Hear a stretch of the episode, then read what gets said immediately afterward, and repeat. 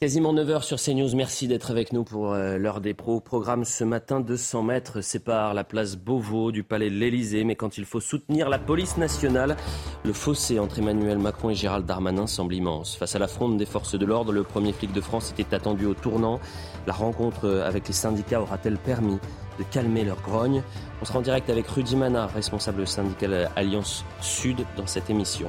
Hier, dans l'heure des pros, la colère d'Aurélie, maman d'Amandine, 14 ans, victime de harcèlement scolaire, a été entendue jusqu'au ministère de l'Éducation nationale. À la demande de Gabriel Attal, le rectorat a contacté les parents et un établissement a été trouvé pour l'adolescente.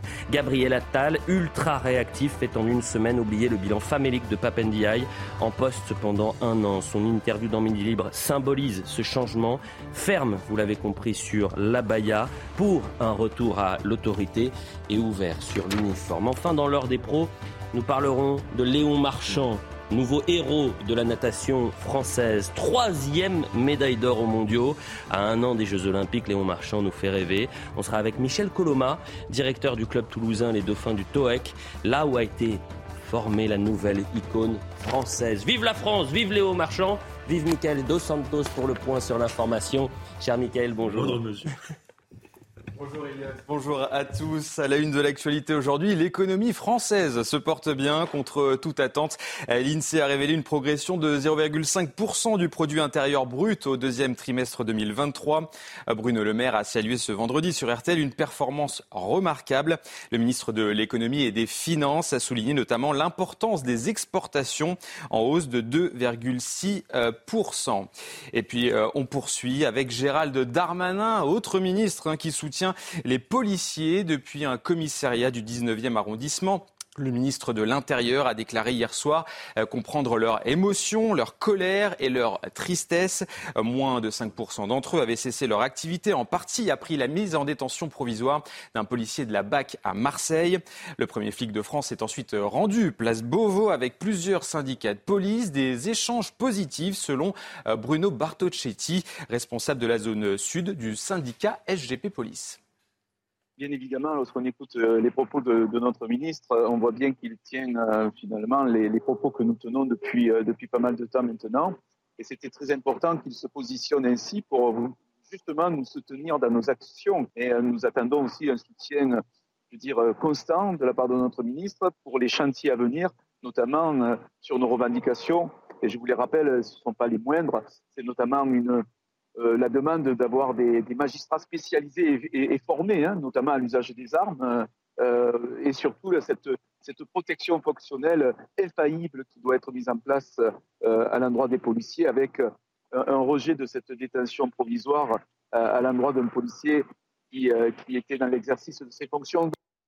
Gabriel Attal veut le retour du respect de l'autorité au sein de l'école de la République. Dans les colonnes du Midi Libre, le nouveau ministre de l'Éducation nationale a promis une réponse implacable face au harcèlement scolaire avec deux décrets, dont l'un imposerait notamment hein, le changement d'école pour le harceleur. Sur l'abaya, il a promis d'être ferme contre cette tenue qu'il qualifie de geste religieux et de résistance à la République. Et puis enfin, pour terminer, la tentative de coup d'État au Niger n'est pas définitive selon la France. Catherine Colonna, ministre des Affaires étrangères, a condamné le putsch mais a évoqué des possibilités de sortie. Depuis mercredi soir, des militaires séquestrent le président Mohamed Bazoum, dont Emmanuel Macron a réclamé la libération.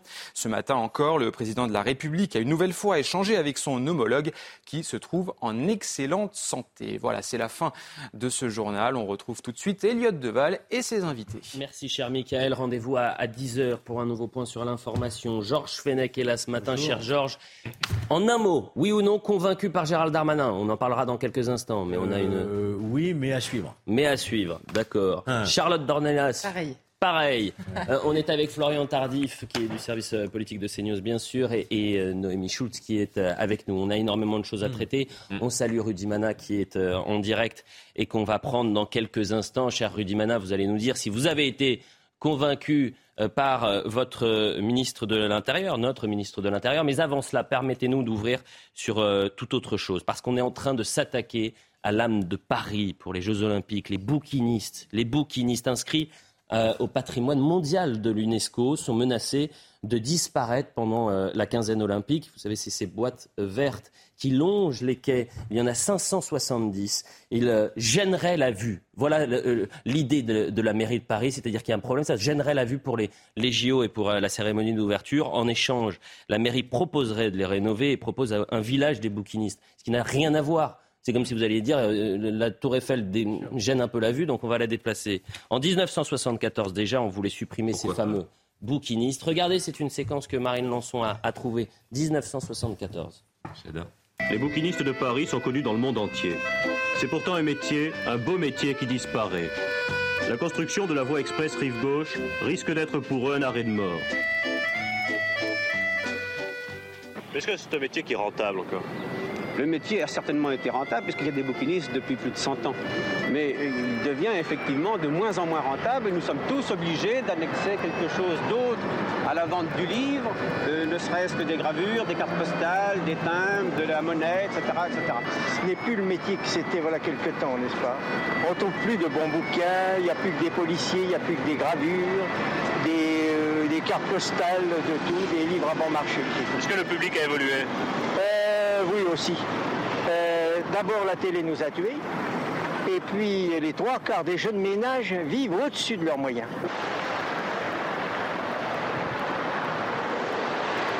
Le métier de bouquiniste, c'est d'abord aimer les livres, ce que j'ai fait. J'étais amateur avant d'être bouquiniste. Je suis comme l'ivrogne qui devient marchand de vin. Et puis on aime la clientèle parce qu'un collectionneur vous apprend toujours quelque chose. Est-ce que vous pourriez imaginer Paris sans bouquiniste? Ah non, non, non, pas du tout. Pas du tout. Non, non, non, je vois l'avenir sans. Mais il y aura toujours des bouquinistes. Il faut le souhaiter, non seulement pour les bouquinistes, mais surtout pour Paris.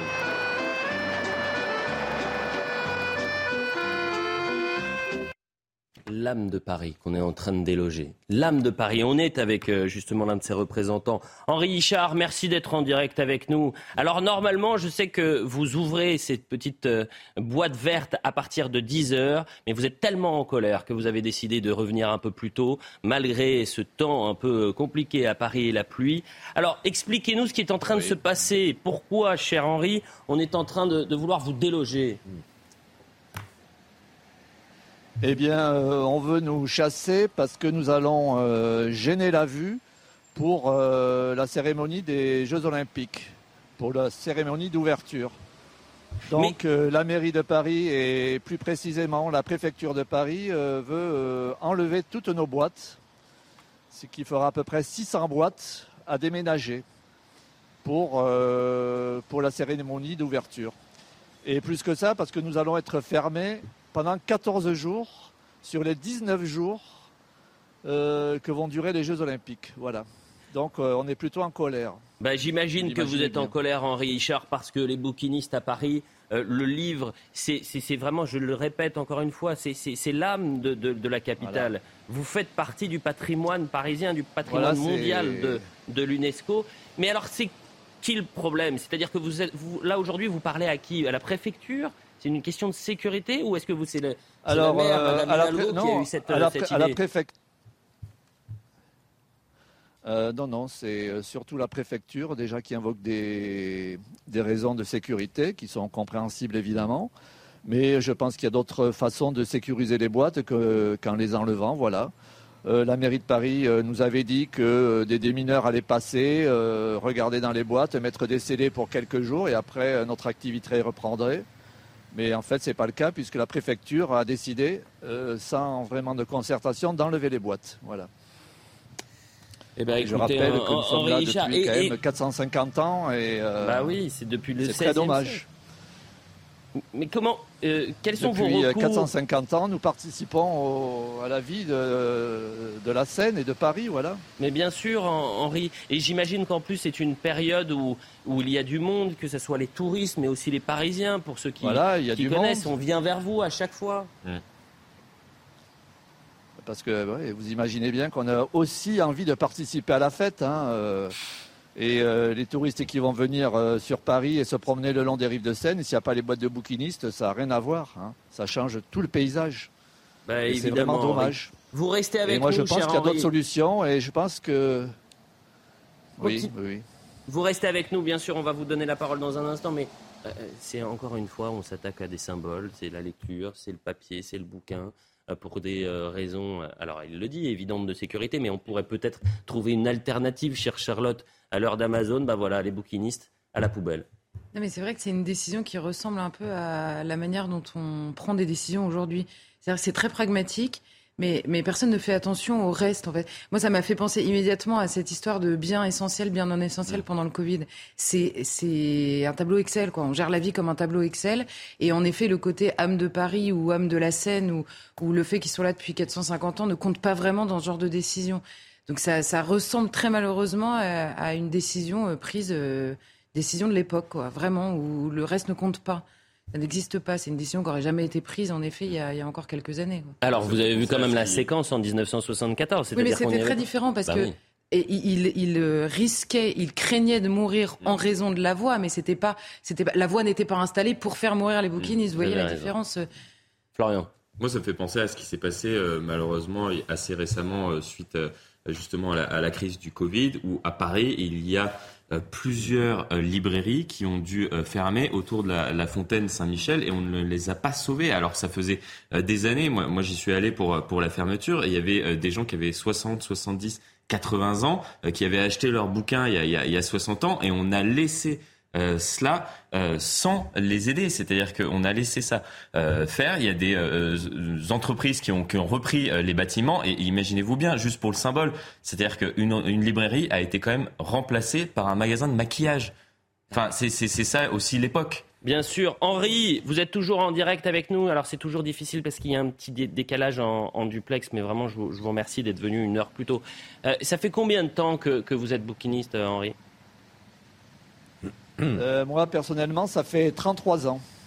Vous imaginez, 33 ans. Vous travaillez combien d'heures par jour Je suis présent sur les quais de Seine, voilà. Et euh, 7-8 heures. C'est 7-8 heures. Alors je en gros, on ouvre vers 10-11 heures jusqu'à 6-7 heures, voilà. Euh, et le, le... C'est minimum 4 jours par semaine. Mhm. C'est un peu délicat comme question, mais le revenu moyen pour un bouquiniste, c'est quoi, euh, cher Henri?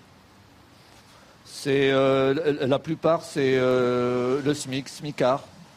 Voilà, je sais pas, 1200, 1500 euros, en travaillant quasiment tous les jours. Hein. donc c'est. on fait pas ça, on fait ça par passion plutôt que. Euh, que, par souci pécunier, voilà. Bah, évidemment, Mais on s'en tire et nous, tout ce qu'on demande, c'est de travailler, voilà. On demande pas de subvention, rien du tout.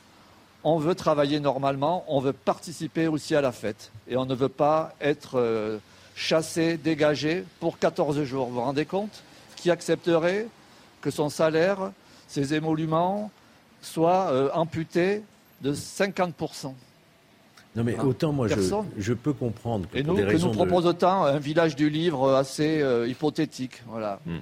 Sans compter la casse qu'il va y avoir pour enlever ces 600 boîtes, c'est énorme. Oui, c'est compliqué. Il y a Georges Fenech qui veut réagir. énorme. Autant je pense qu'il y a d'autres solutions. Ah pour des raisons de sécurité, si vous voulez, on ferme euh, les bouquinistes pendant la cérémonie d'ouverture. Voilà. Et qu'ensuite, on leur permette de réouvrir. C'est la question que je me pose. Pourquoi ne pas avoir choisi cette solution plus pratique et, évidemment beaucoup moins pénalisante, étant rappelé euh, que la profession nous dit bien que ces boîtes sont très fragiles, que c'est très compliqué à enlever et la réouvrir donc après, à la fin de la cérémonie d'ouverture. Évidemment. C'est la question qu'on se pose. Pourquoi ne pas avoir choisi cette solution euh, euh, Cher Henri, une toute dernière question. Euh, Quel est, le, ministère qui est sous votre tutelle? C'est quoi? C'est le ministère de la Culture, j'imagine? Voilà, le ministère de la Culture. Voilà. Bah écoutez, vous savez, hier il, y a parfois des ministres mondial de l'UNESCO. Mais je sais, Henri, mais pas, je vous donne. Alors c'est une source d'espoir. Hier, nous avions une une maman qui a été dont la fille a été victime de harcèlement scolaire. Et vous avez les équipes du ministère de l'Éducation nationale qui ont réagi dans, la journée. Alors je ne sais pas si Mme Rima Abdul-Malak sera aussi attentive que le ministre de l'Éducation euh, nationale, mais c'est une question qui peut se, poser bien sûr et on comprend aujourd'hui votre désarroi et c'est pour ça qu'on vous a donné la, parole ce matin. Je remercie euh, Fabrice Elsner qui est euh, avec nous et puis peut-être que Rima Abdul-Malak va prendre ce dossier en main. C'est quand même important d'aider de, d'aider les, les, bouquinistes qui font ça par passion. C'est des métiers de dévotion, c'est la culture, c'est le livre. Merci beaucoup. Merci pour votre appui. Merci. Mais ben, c'est normal, c'est la moindre, c'est la moindre des choses, cher, cher, Henri. Merci beaucoup en tous les cas d'avoir été en direct pour l'heure des pros. Rim Abdulmalak, elle est peut-être en train de brainstormer avec Christophe Deloire et, et elle a d'autres projets. Hein. Je plaisante, je plaisante, je plaisante, je plaisante, bien sûr. Mais bon, quand même, euh, c'est un sujet qui est important et qu'il fallait euh, traiter. Autre dossier, et là c'est évidemment le dossier de la semaine. Gérald Darmanin, qui a réussi là où tous ceux qui ont pris la parole depuis vendredi dernier, et c'est factuel, hmm. à savoir calmer la fronde des policiers. Vous avez le président de la République qui a pris la parole. La grogne ne s'est pas arrêtée. Vous avez la ministre, euh, la première ministre qui a pris la parole la fronde et la grogne ne s'est pas euh, estompée. Rudy Mana, merci d'être euh, avec nous. Il y a une image qui a été extrêmement forte et commentée dès hier. C'est le premier flic de France devant, derrière Frédéric Vaux et Laurent Nunez, préfet de police et le directeur général de la police nationale, alors que ce sont les deux qui sont euh, dans l'œil du cyclone depuis maintenant une semaine, et le ministre de l'Intérieur qui a dit voilà, je comprends cette euh, colère, je comprends la colère des policiers. Il a parlé de la présomption d'innocence, il a défendu euh, euh, son DGPN. Est-ce qu'il vous a convaincu, Rudy Mana? Est-ce que dans les prochains jours, cette fronde va se calmer? Écoutez, en tout cas, pour les propos qu'il a, qu'il a tenus hier, effectivement, oui, le ministre de l'Intérieur est à l'image de ce qu'il est depuis trois ans auprès des forces de police, c'est-à-dire qu'il soutient très régulièrement les forces de police, il est très présent à nos côtés, il a recruté des policiers, il a amélioré nos locaux. Il faut reconnaître que ce ministre de l'Intérieur-là est, apprécié des policiers et croyez-moi que ce n'est pas toujours le cas de la part du ministre de l'Intérieur. Euh, on n'est pas surpris non plus qu'il aille dans le sens des propos de Frédéric Vaux et du préfet de police de Paris, Laurent Nunez, ça aurait été étonnant qu'il fasse une sortie sans que le ministre en soit avisé. Hmm. Donc très clairement, je suis obligé de vous dire effectivement aujourd'hui que nous, on, est, heureux que toute la famille police soit unie dans, ces énormes difficultés que, les policiers euh, ont aujourd'hui. On est, heureux de voir que Gérald Darmanin a, a, bien compris le message et il a bien compris le message que nous, on ne demande pas l'impunité on demande juste à être respecté. Et on demande juste à être traité comme des citoyens normaux et pas des sous-citoyens. C'est exactement ce message-là. Et effectivement, vous savez, cette affaire euh, de Marseille a été la goutte d'eau qui a fait déborder le vase. Mais, mais le, problème datait depuis plusieurs années. Mmh. La manière dont nous sommes traités, la manière dont nous sommes traités politiquement, parfois médiatiquement, on est jeté en pâture systématiquement et aujourd'hui les policiers ont eu un ras-le-bol, un burn-out. Cette affaire a été le déclencheur, mais en fait il y a beaucoup d'autres affaires qui ont, qui ont, poussé, euh, à ça. Et, voilà l'état des troupes aujourd'hui, voilà le malaise de la police aujourd'hui.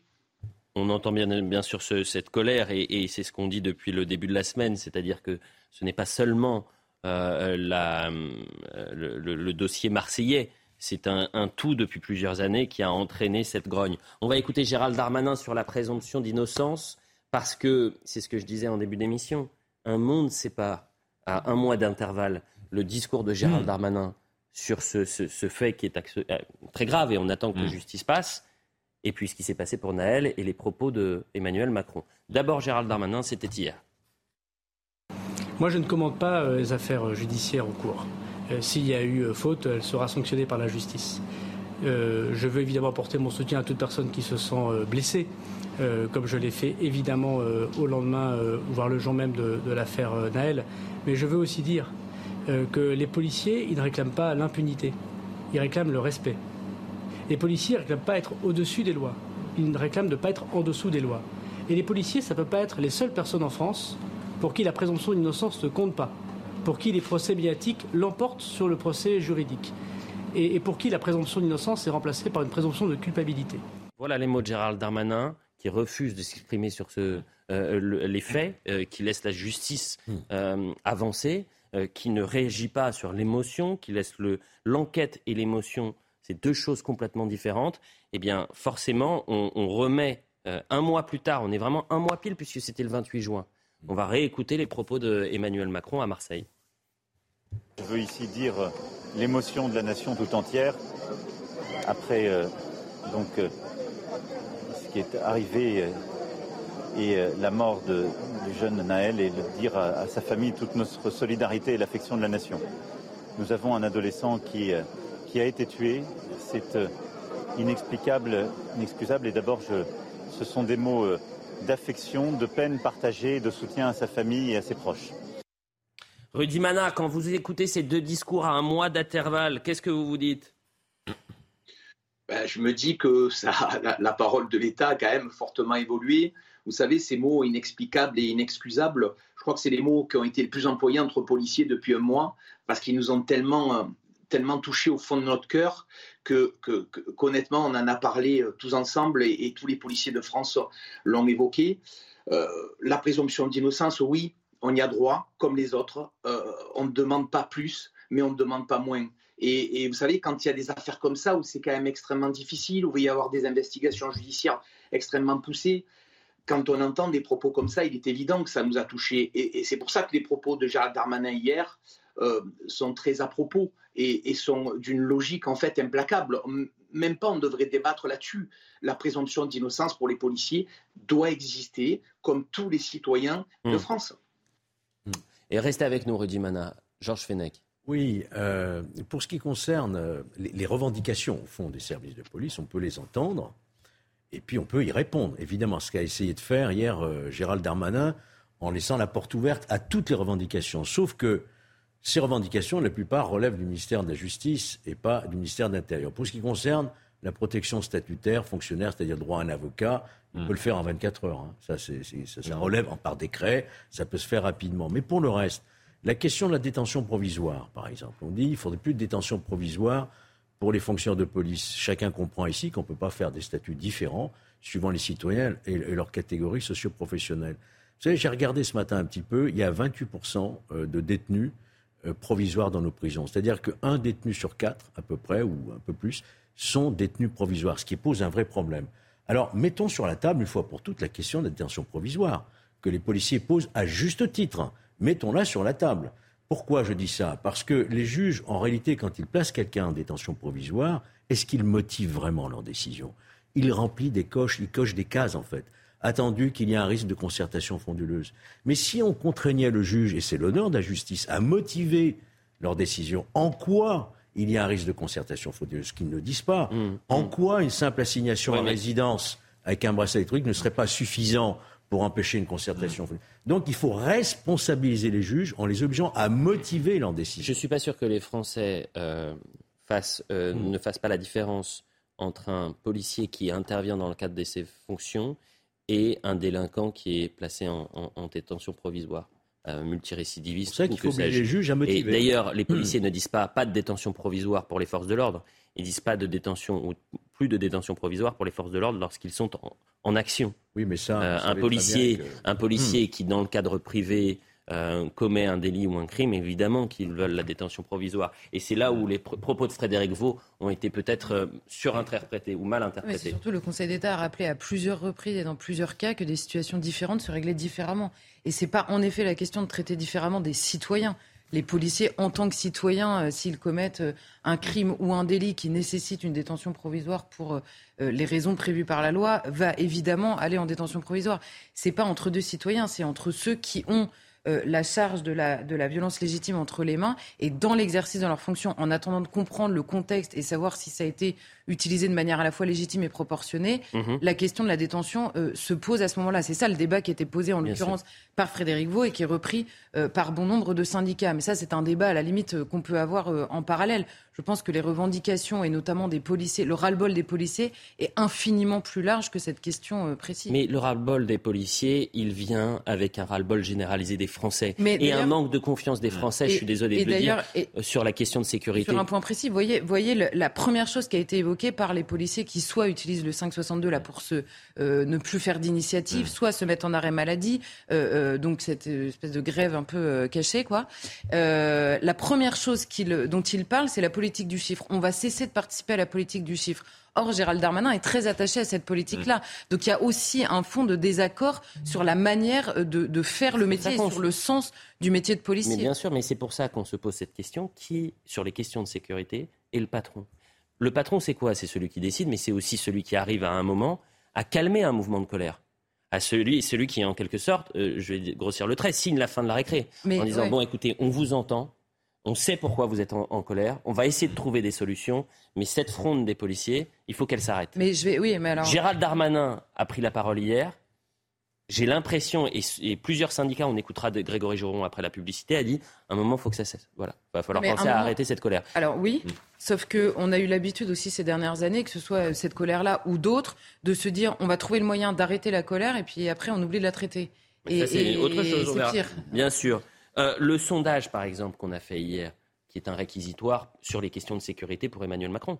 Pardonnez-moi. 70% des Français qui n'ont pas confiance au président de la République pour régler les questions de, sécurité et pour garantir l'ordre public.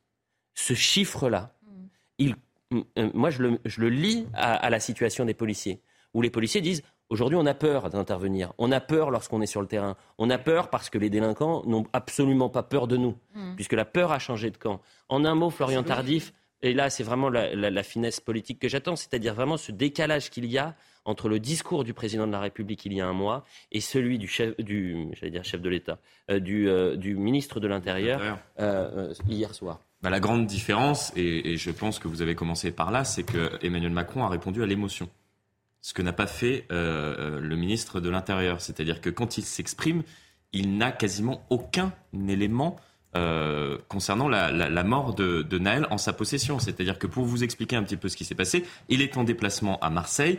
il y a Christophe Béchu qui était en entretien avec Elisabeth Borne.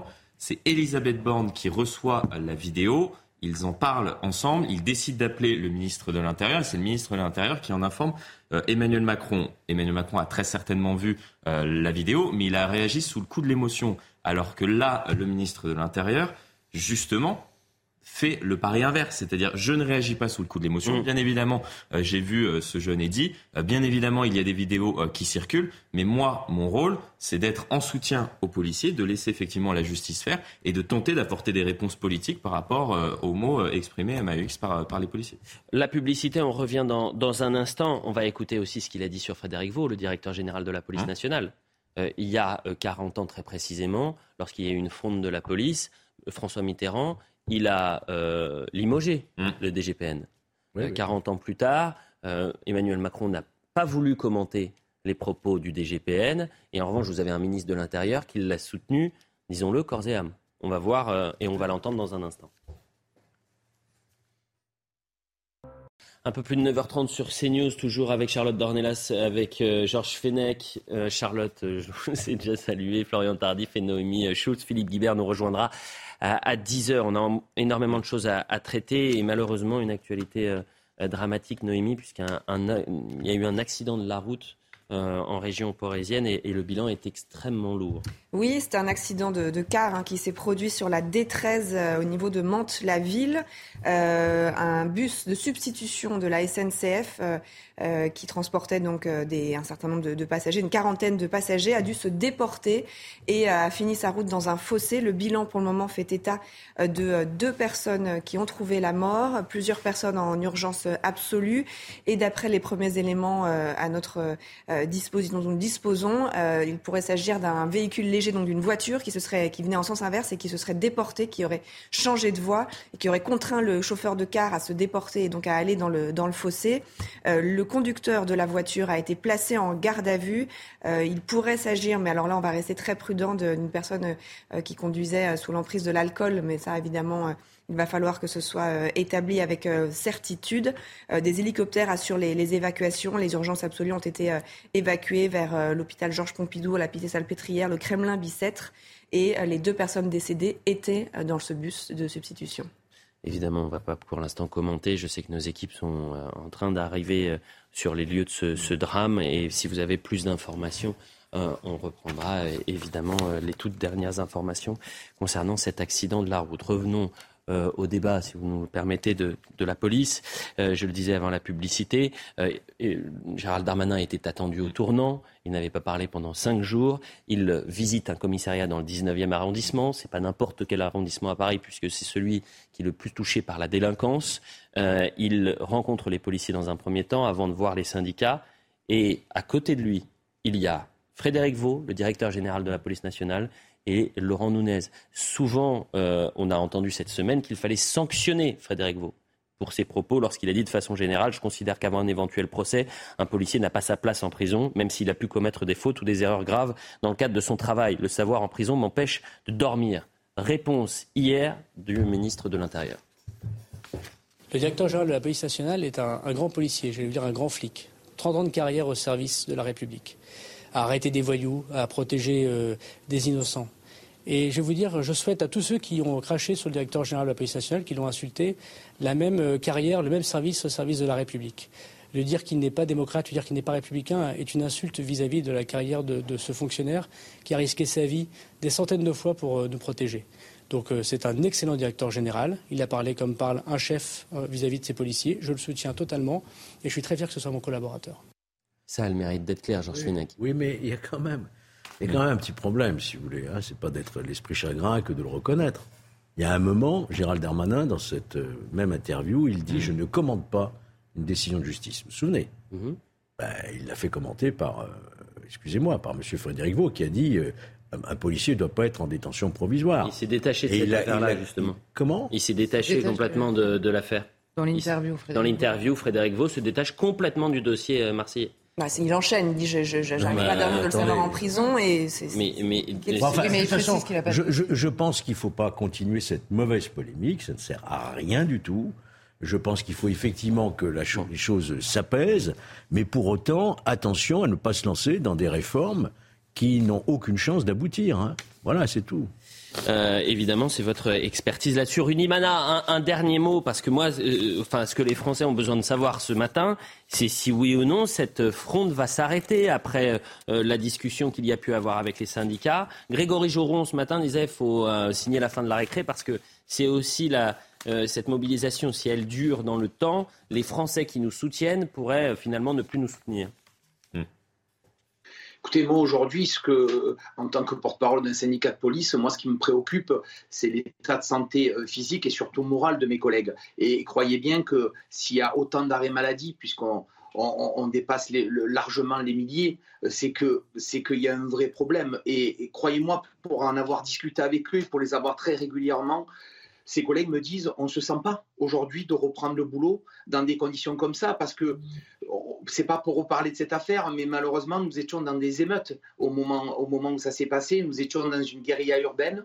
Et, les policiers, aujourd'hui, euh, quand ils voient qu'il y en a un qui va en prison, quand ils voient, euh, quand, ils voient tout ça, ils se disent Mais on, a peur aujourd'hui de faire quelque chose alors qu'on nous demande de, rétablir l'ordre. Et, c'est ça la difficulté pour un flic aujourd'hui. Beaucoup ont besoin de faire le point, beaucoup ont besoin de, de se poser un petit peu, et c'est pour ça qu'ils sont en arrêt maladie bien sûr qu'ils euh, reviendront, ils reviendront au charbon, comme on dit, parce que franchement, c'est un métier passion, le métier de, le métier de flic. Donc, bien sûr qu'ils reviendront au charbon, mais, mais, mais il faut comprendre aujourd'hui que ces policiers, pour la, grande majorité d'entre eux, ben, ils sont pas bien. Et, retourner sur la voie publique avec la violence que nous hmm. vivons au quotidien et, et, faire face à des individus qui, qui franchement, qui ont ni foi ni loi et qui profiteront aussi de ça pour en jouer également, je peux vous dire que c'est hyper difficile. Donc il vaut mieux se poser parfois quelques jours et revenir avec une meilleure santé euh, morale, avec un meilleur. Mais ça, c'est pour Rudy Mana, je me vous coupe parce que ça, c'est pour les euh, arrêts maladie, représente moins de 5% du, côté de la police nationale. En revanche, il y a aussi le 562, le code 562, qui, qui euh, finalement, c'est le service minimum, c'est-à-dire que vous intervenez que pour les cas graves. Est-ce que ce matin, vous dites, bon ben voilà, ce code, on le lève C'était il y a une semaine, jour pour jour, que vous l'aviez lancé. Alors, Elliot, moi je m'inscris en faux là-dessus parce que le 562, mmh. le syndicat Alliance, on ne l'a jamais demandé parce que, ah. parce que très clairement, on l'avait utilisé à de nombreuses reprises auparavant et, ça, ça n'amène rien du tout, ça n'amène aucun effet. Donc le 562, à partir du moment où on vient travailler, ben, vous savez quoi, on, fait le boulot et puis c'est tout. Et si on ne se sent pas en capacité de venir travailler, ben, ben on ne vient pas, tout simplement. Donc euh, le 562, moi je ne vais pas me permettre de dire on va, il faut le lever, puisque de toute façon, on n'avait pas demandé à le mettre en place. Euh, maintenant, euh, si, si Unité Police, par son, par, par, son secrétaire général, le demande, ben, écoutez, tant mieux? J'entends, mais c'est vrai qu'avec tous les syndicats, parfois on peut se tromper. Je crois que c'est CGP euh, Police qui avait lancé le, le, fameux 562. Vous parliez de cette peur et de ce climat sur le terrain qui peut être lourd. Parlons aussi du climat politique. Sandrine Rousseau, euh, hier, qui a d'ailleurs, je crois, supprimé son tweet, mais on l'a gardé euh, pour vous montrer un peu la violence des propos de Sandrine Rousseau. Cette situation est absolument anormale. Elle parle des policiers qui refuseraient de répondre aux questions des enquêteurs et j'espère que ceux qui se rendent coupables de mensonges ou qui ne coopèrent pas seront sanctionnés aussi. Il n'est pas admissible qu'un service public adopte les mêmes règles qu'une mafia. Elle compare les policiers marseillais à une mafia. Voilà ce que fait. et, euh, là, je crois que c'est important de préciser. je ne sais pas de, ce dont elle parle, si elle parle de la garde à vue ou si elle parle de ce qu'il aurait pu être dit. Euh, avant, euh, euh, un policier en garde à vue a le droit de garder le silence tout comme n'importe quelle personne placée en garde à vue peut, peut garder le silence. on va même plus loin, en droit français, Georges, vous ne me contredirez pas, on a le droit, une personne mise en cause a aussi le droit de mentir. oui, absolument. Aux États-Unis, vous pouvez être condamné pour avoir menti. Euh, en droit français. Le témoin qui, les témoins n'ont pas le droit de mentir. Et là, on verra, on en parlera peut-être après. C'est autre chose s'il y a eu des mensonges, notamment dans l'enquête sur l'affaire Naël, s'il y a eu des mensonges dans le déroulé des faits. On parlera de l'affaire Naël dans un instant. Voilà, mais en tout cas, euh, pointer, là, pointer du doigt en disant, euh, c'est pas, si, si elle parle des policiers pendant leur garde à vue, si elle pointe du doigt le fait qu'ils gardent le silence, c'est un droit qu'il aurait accordé.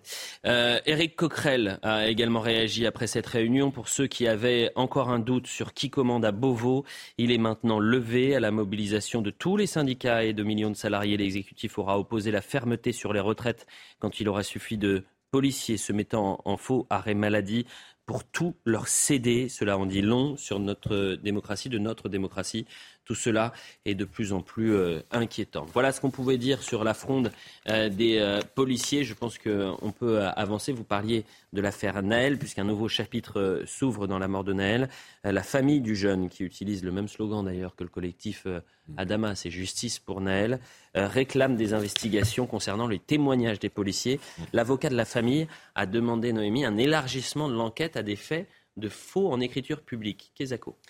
Oui, alors là, là effectivement, dans, ce, dans cette affaire, vous savez, la question est de savoir ce que les fonctionnaires de police qui sont intervenus euh, au moment du refus d'obtempérer et qui ont ensuite tiré pour l'un d'entre eux ont pu dire euh, de ce qui s'était passé.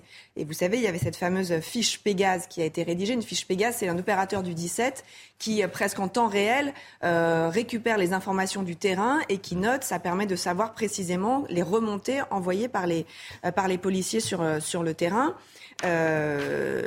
Et pour la famille de Naël, euh, les fonctionnaires de police, euh, voire peut-être même ceux qui sont intervenus, ont tenté de maquiller les conditions d'intervention euh, qui a coûté la vie à Naël. Pour les proches hein, de Naël, les policiers ont donné une première version qui visait à expliquer le tir par l'attitude dangereuse de Naël et donc c'était un moyen de mettre en avant le fait d'avoir agi dans le cadre de la légitime défense qui, peut, qui est autorisée dans certaines conditions très, très précises. Et on sait qu'après, la vidéo est venue un peu contredire ces, ces premières déclarations. Donc l'avocat a envoyé effectivement au juge d'instruction en charge de, l'enquête euh, un, courrier pour lui demander d'élargir ses investigations pour des faits de faux en écriture publique par personne dépositaire de l'autorité publique. En l'espèce, donc il souhaite que la fiche Pégase rédigée par un opérateur du 17 en lien avec les opérateurs, euh, les policiers du terrain, soit versée euh, au dossier.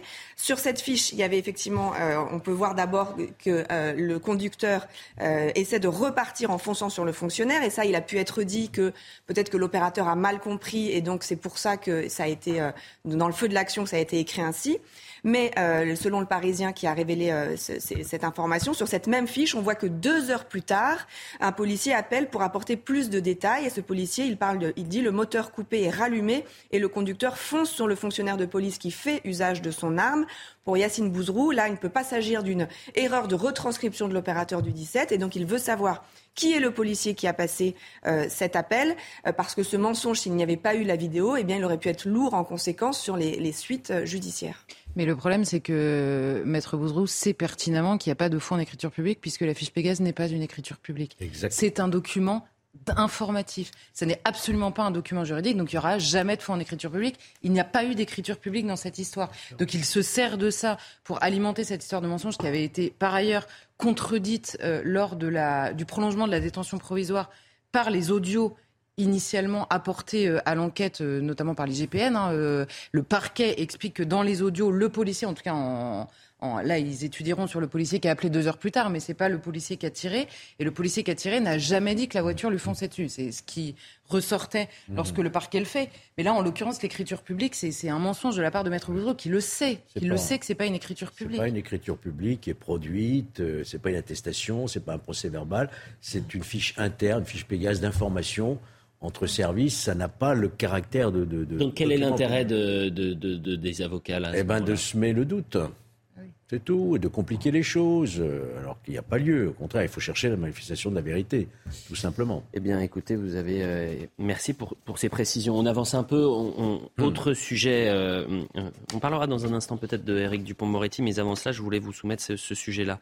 Au Champ de Mars, au pied de la Tour Eiffel, c'est devenu un, un, endroit où, malheureusement, la sécurité et des touristes, des Français qui habitent pas loin, euh, devient extrêmement faible, puisque l'insécurité règne. Vous avez le vol, les ventes à la sauvette, les harcèlements, les agressions sexuelles.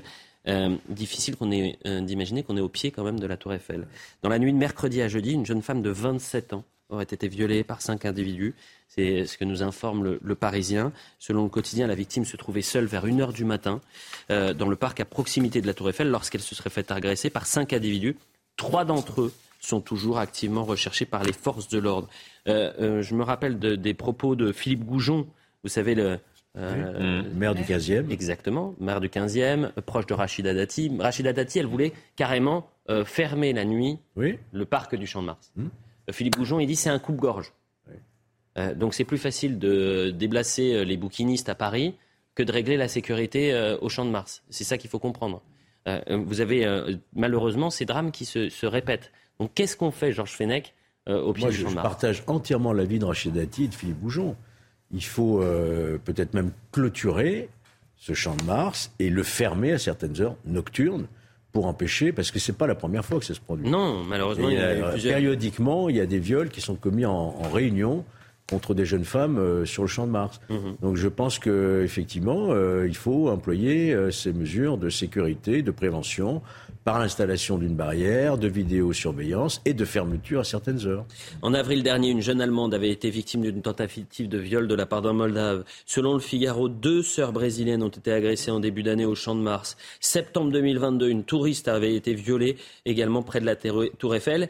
Et je crois que dans cette situation-là et à l'approche des Jeux Olympiques, ils avaient mis un, commissariat, une sorte de commissariat euh, non loin de une sorte de poste de police plutôt que commissariat mm. euh, au champ de Mars. Ça ne règle pas la situation. Charlotte Dornelas, on est dans une insécurité totale sur l'un des plus beaux lieux, les plus prisés euh, de, la capitale. Ah bah oui, puis le champ de Mars, puis bon, bah je ne sais pas du tout qui est cette jeune femme, mais probablement euh, qu'elle ne connaît pas la situation, parce que je pense que pour, enfin, même, même en journée pour passer au champ de Mars, il n'y en a pas une seule d'entre nous qui aurait l'idée d'y aller la nuit. Donc c'est horrible. En plus, on se dit, c'est une jeune fille qui s'est dit, en effet, au pied de la Tour Eiffel, euh, à cette heure-là, euh, je risque rien. Et bon, voilà, je ne sais pas du tout ce qui s'est passé en particulier, mais c'est vrai que ça devient euh, l'horreur. Donc, il faut le fermer en mm. attendant de régler le problème. C'est pas possible. Et c'est pour, et c'est pour ça que ce climat d'insécurité, mm. et quand on parle de remettre de l'ordre en, en France et qui n'ont pas confiance en Emmanuel Macron, je rappelle ce chiffre 70%, ça participe également. C'est la sécurité au quotidien, c'est la sécurité dans la rue,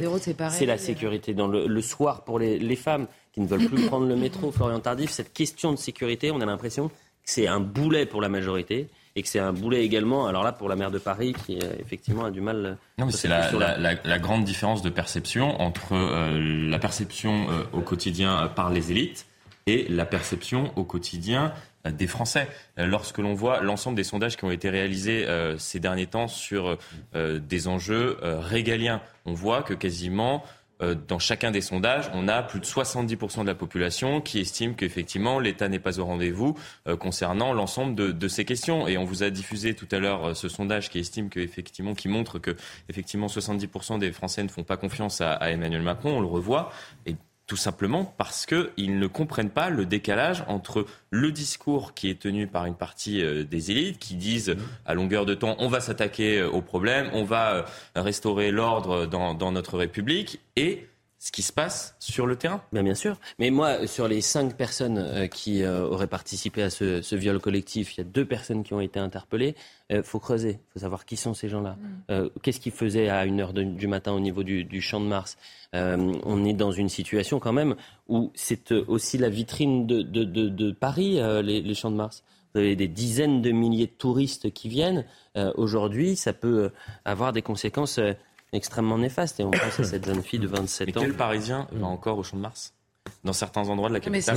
Non, on va plus. non, mais c'est ça qui est terrible. C'est-à-dire qu'il n'y a plus que les touristes qui y vont. Mais le Trocadéro, c'est pareil. Hein. Le Trocadéro, c'est exactement pareil, tout simplement parce qu'on sait qu'il y a des, des, des, endroits. On se souvient, et il faudrait peut-être ressortir. Il y avait eu toute une polémique à, l'époque. Alors, bien évidemment, ça n'existe pas, mais de, de no-go zone. Euh, je ne sais pas si vous vous en souvenez avec, mm. avec Donald Trump lorsqu'il était bien sûr. Des, États-Unis, où il définissait euh, des, des no-go zones euh, dans, dans la capitale. Alors, ces no-go zones n'existent pas. C'est-à-dire qu'elles ne sont pas définies mais d'une certaine manière, elles existent dans la perception de la population. C'est-à-dire qu'il y a des endroits où, à partir d'une certaine heure, dans la capitale, on pourrait prendre euh, l'exemple dans d'autres villes de France, où les Français, les gens qui habitent aux alentours, n'y vont plus.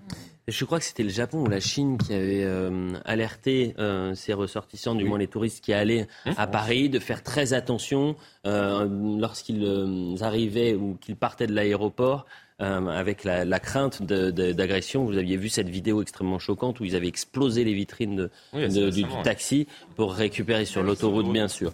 Euh, la publicité, on revient dans quelques instants et il faut saluer quand même la réactivité du ministère de l'Éducation nationale. Ah oui, ça nous change. En l'espace de quelques heures, euh, Aurélie, donc la maman d'Amandine, a trouvé, on a trouvé une solution du côté du ministère pour, pour la petite Amandine, 14 ans, harcelée. C'est depuis que vous en avez parlé aussi. Hein. Bah non, RTL a commencé la veille. RTL et vous La veille, et hmm. puis nous, et puis euh, c'est quand même voilà, c'est une bonne nouvelle de savoir. c'est bien et c'est aussi terrible. Oui. Bah oui, parce que c'est elle qui change d'établissement. non, mais il y a deux choses, c'est que et c'est terrible parce qu'il faut que ça soit médiatisé. C'est ça. Mais bon, euh, euh, hmm. si, si, ça peut aider des familles. Et puis la deuxième, c'est alors c'est qu'elle va changer d'établissement. Donc c'est la harcelée qui, qui change d'établissement. C'est comme d'habitude. La publicité, on revient dans un instant. On poursuit l'heure des pros toujours avec Georges Fenech, Charlotte Dornelas, avec Florian Tardif, Philippe. On vous retrouve à 10 h Fred, oui voilà, Fred. J'avais préparé le début de l'émission pour vous parce que je sais que vous êtes en colère. Les bouquinistes, c'est un scandale. Hein. Mais c'est honteux. C'est honteux. On a un problème de Charlotte le disait à l'instant. On a un problème de sécurité. Tiens, on va faire les bouquinismes. Enfin, sur quelle planète on vit? Parce qu'on On est à Paris. Ça fait partie des cartes postales. Ça fait partie de notre identité mmh. française pour le coup, vraiment. Euh, et de fermer les bouquinistes pendant une manifestation, le monde entier va regarder Paris. C'est une aberration. Donc il faut revenir sur cette décision. Vous savez qu'il y a dans l'heure des pros quelques petits miracles. Oui. Je vais vous dire pourquoi. Hier, euh, on parlait et on est avec euh, la maman d'Amandine, 14 ans, qu'on salue et qu'on sera en direct avec elle dans quelques instants. Bonjour, merci d'être euh, avec nous. et on va revenir sur votre cas dans, un instant et le cas de votre fille. Pourquoi je dis il y a des petits miracles? C'est parce que vous, avez, vous êtes intervenu hier matin sur notre antenne, vous avez témoigné sur RTL la veille et le ministère de l'Éducation nationale a tout de suite réagi à la demande euh, de Gabriel Attal.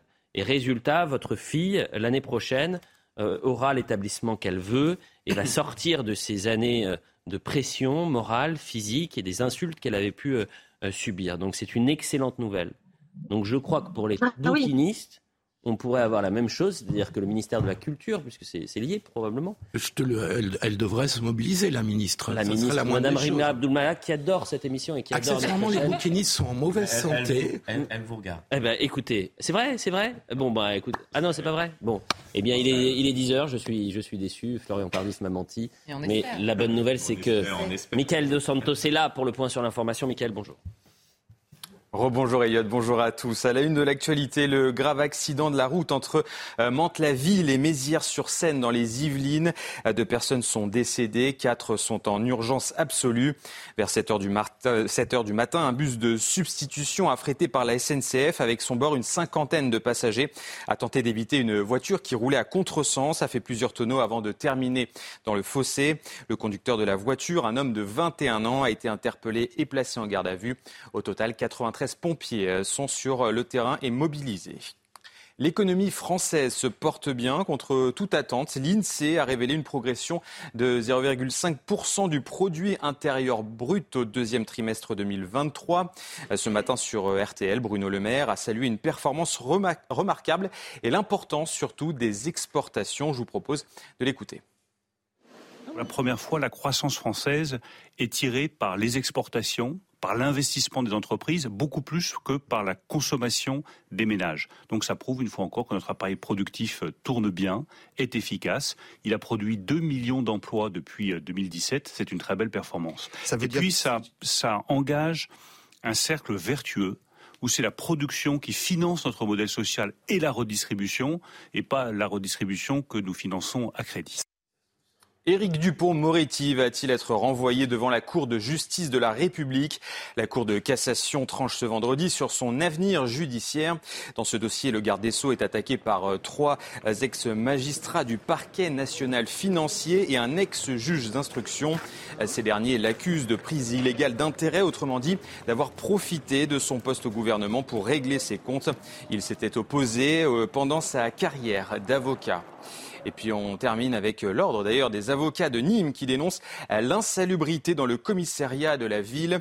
Une requête devant le tribunal administratif a même été déposée pour que l'État garantisse le respect de la dignité humaine. Euh, selon l'ordre des avocats, les gardés à vue ne bénéficient pas des conditions d'accueil nécessaires dans des cellules dites vétustes pour les gardes à vue. 150 000 euros de travaux au total hein, sont nécessaires pour le commissariat de Nîmes, une somme dont le département du Gard ne dispose pas pour le moment. Voilà, c'est la fin de ce journal. Elliot Deval et ses invités. Merci Michael.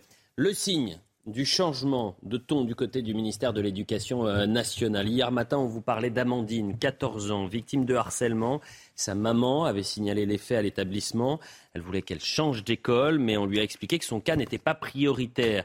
Hier, la maman était en direct avec nous et dans l'après-midi, il y a eu une réaction à la demande du ministre de l'Éducation nationale, Gabriel Attal. La euh, directrice du rectorat vous a contacté, chère madame. On va revenir sur les faits pour les téléspectateurs qui n'ont pas vu ce qui s'était passé. Et je reviens vers vous dans un instant. Mathilde Ibanez.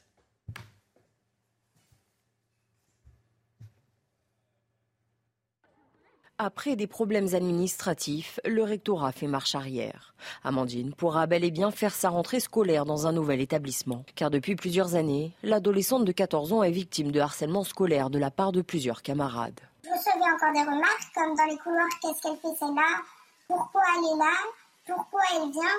Enfin, j'avais même reçu des messages en disant oui, je comprends pas pourquoi t'es partie dire aux gens, t'es qu'une grosse trois petits points, t'as pas de vie, t'as pas d'amis. Des insultes subies dans l'enceinte de son collège, mais aussi dans la rue ou encore sur les réseaux sociaux. Gabriel Attal, tout juste nommé ministre de l'Éducation, a lui-même annoncé qu'une solution a été proposée à Amandine. À la demande de mes services, le rectorat a trouvé un nouvel établissement pour qu'Amandine puisse étudier sereinement dès la rentrée. Pour lutter contre le harcèlement scolaire, le ministre compte, à court terme, prendre des décrets importants. Le premier, permettre l'exclusion d'un élève qui s'est rendu coupable de harcèlement plutôt que de devoir changer d'établissement la victime. L'autre mesure, sanctionner plus facilement et rapidement les élèves qui harcèlent sur les réseaux sociaux. J'ouvre Instagram et je reçois plein de messages. J'avais écrit que comme quoi j'étais une BDH. Mais vraiment plein plein de messages. Même je recevais des messages de personnes que je, que je ne connaissais même pas. Aujourd'hui, Amandine peut enfin souffler. Elle étudiera dans un autre collège, loin de ses harceleurs.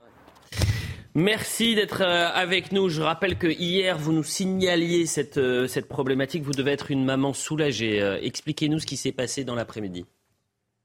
Ben écoutez, c'est très simple. La directrice du rectorat nous a contactés et nous a informé, bien évidemment, qu'ils allaient donner une suite favorable, qu'il y avait eu probablement un, un couac, une faille administrative dans, dans le signalement. Probablement. Puisqu'il n'avait pas eu, il n'avait pas eu vent de, de, du harcèlement de notre fille. Donc voilà, en tout cas, ils vont prendre bien évidemment les mesures et ils ont reconnu euh, bah, leur, euh, leur erreur, ce qui est extrêmement honorable de leur part. Et, euh, et surtout, voilà, le principal, c'est accepter que notre fille puisse changer d'établissement. Elle vous a dit quoi, votre fille, hier, lorsqu'elle a appris la nouvelle? Bah, elle était folle de joie, elle décrochait pas son sourire euh, de son visage, elle était extrêmement soulagée. Enfin, elle trouvait même pas ses mots. Elle était juste maman, je suis soulagée, je suis soulagée. Enfin voilà. Donc vraiment très bonne nouvelle. Je vous avais posé cette question hier, si vous deviez adresser un message au ministre de l'Éducation nationale, que serait ce message Aujourd'hui, si vous devez adresser un message à Gabriel Attal, le nouveau ministre de l'Éducation nationale, ce serait lequel? Bah, Tout d'abord, que je le remercie d'avoir réagi aussi rapidement, d'avoir trouvé une solution, nous avoir aidés et surtout d'avoir euh, décidé de mettre en place un, certain nombre de nouvelles mesures qui, je pense, sont indispensables pour que le harcèlement finisse par cesser. Mais on n'est qu'au début. À mon avis, il y a encore euh, d'autres choses à faire. C'était un très bon début. Eh bien, écoutez, merci beaucoup euh, Aurélie et on salue votre fille qui va donc pouvoir vivre des jours plus heureux euh, au, collège euh, à partir de la rentrée. Action, réaction. Oui, on dit souvent quand il y a de la volonté politique, c'est possible. Là, c'est la démonstration qu'avec une vraie volonté, les choses bougent. Et c'est un Gabriel Attal qui a réagi également dans les colonnes de Midi Libre avec euh, des mots extrêmement forts sur l'ordre, sur le respect à l'école. il ouvre la porte à l'uniforme, euh, l'école volontaire, voilà, l'uniforme, les écoles volontaires pourront le tester, mais il parle aussi de la baya. C'est-à-dire qu'en fait, euh, si je dois résumer, euh, Gabriel Attal, c'est l'anti-Papendiaï. Et en, une semaine, bah, on verra, mais pour l'instant, en une semaine, il a fait plus qu'en un an. En une semaine, il a fait plus qu'en un an. Vous savez, sur l'uniforme, je dis on verra parce que sur l'uniforme, Papendiaï avait eu la même réponse. Simplement, hein. il, avait, il mettait moins d'entrain. Euh, donc, on sent que Gabriel Attal, a priori, est plutôt pour, pour l'uniforme et Papendia, à titre personnel, comme ils disent, devait plutôt être contre. Mais il avait dit les, les établissements volontaires pourront le tester. Le problème, c'est que les établissements volontaires, s'ils sont volontaires tout seuls, en général, ils ne le testent pas. Et là, je pense que, en fait, l'uniforme, vous savez, on, on, a eu beaucoup de débats. Je prends ça parce que c'est extrêmement symbolique. Et simplement, là, étant donné, après les émeutes qui a concerné énormément de jeunes qui étaient précisément qui sont à l'âge euh, de l'école. Sur la question du harcèlement scolaire, sur la question de l'autorité de manière générale, sur la question des vêtements, évidemment, ces fameuses abayas euh, dont on a beaucoup parlé cette année, l'uniforme, c'est un peu le point central. Ce serait imposer l'uniforme partout. Euh, ou la blouse hein, par-dessus les, les, les, habits partout en France en même temps à la rentrée, ce serait un petit message genre maintenant la fête est finie, voyez Et Donc si c'est seulement volontaire, bon. On verra. On, va voir Vincent Fahandège qui nous explique justement, et qui revient sur les, temps forts de cet entretien. L'un des chantiers principaux de Gabriel Attal, restaurer le respect de l'autorité et la laïcité à l'école. Le nouveau ministre de l'Éducation affiche ce matin sa fermeté quant au port de l'abaya.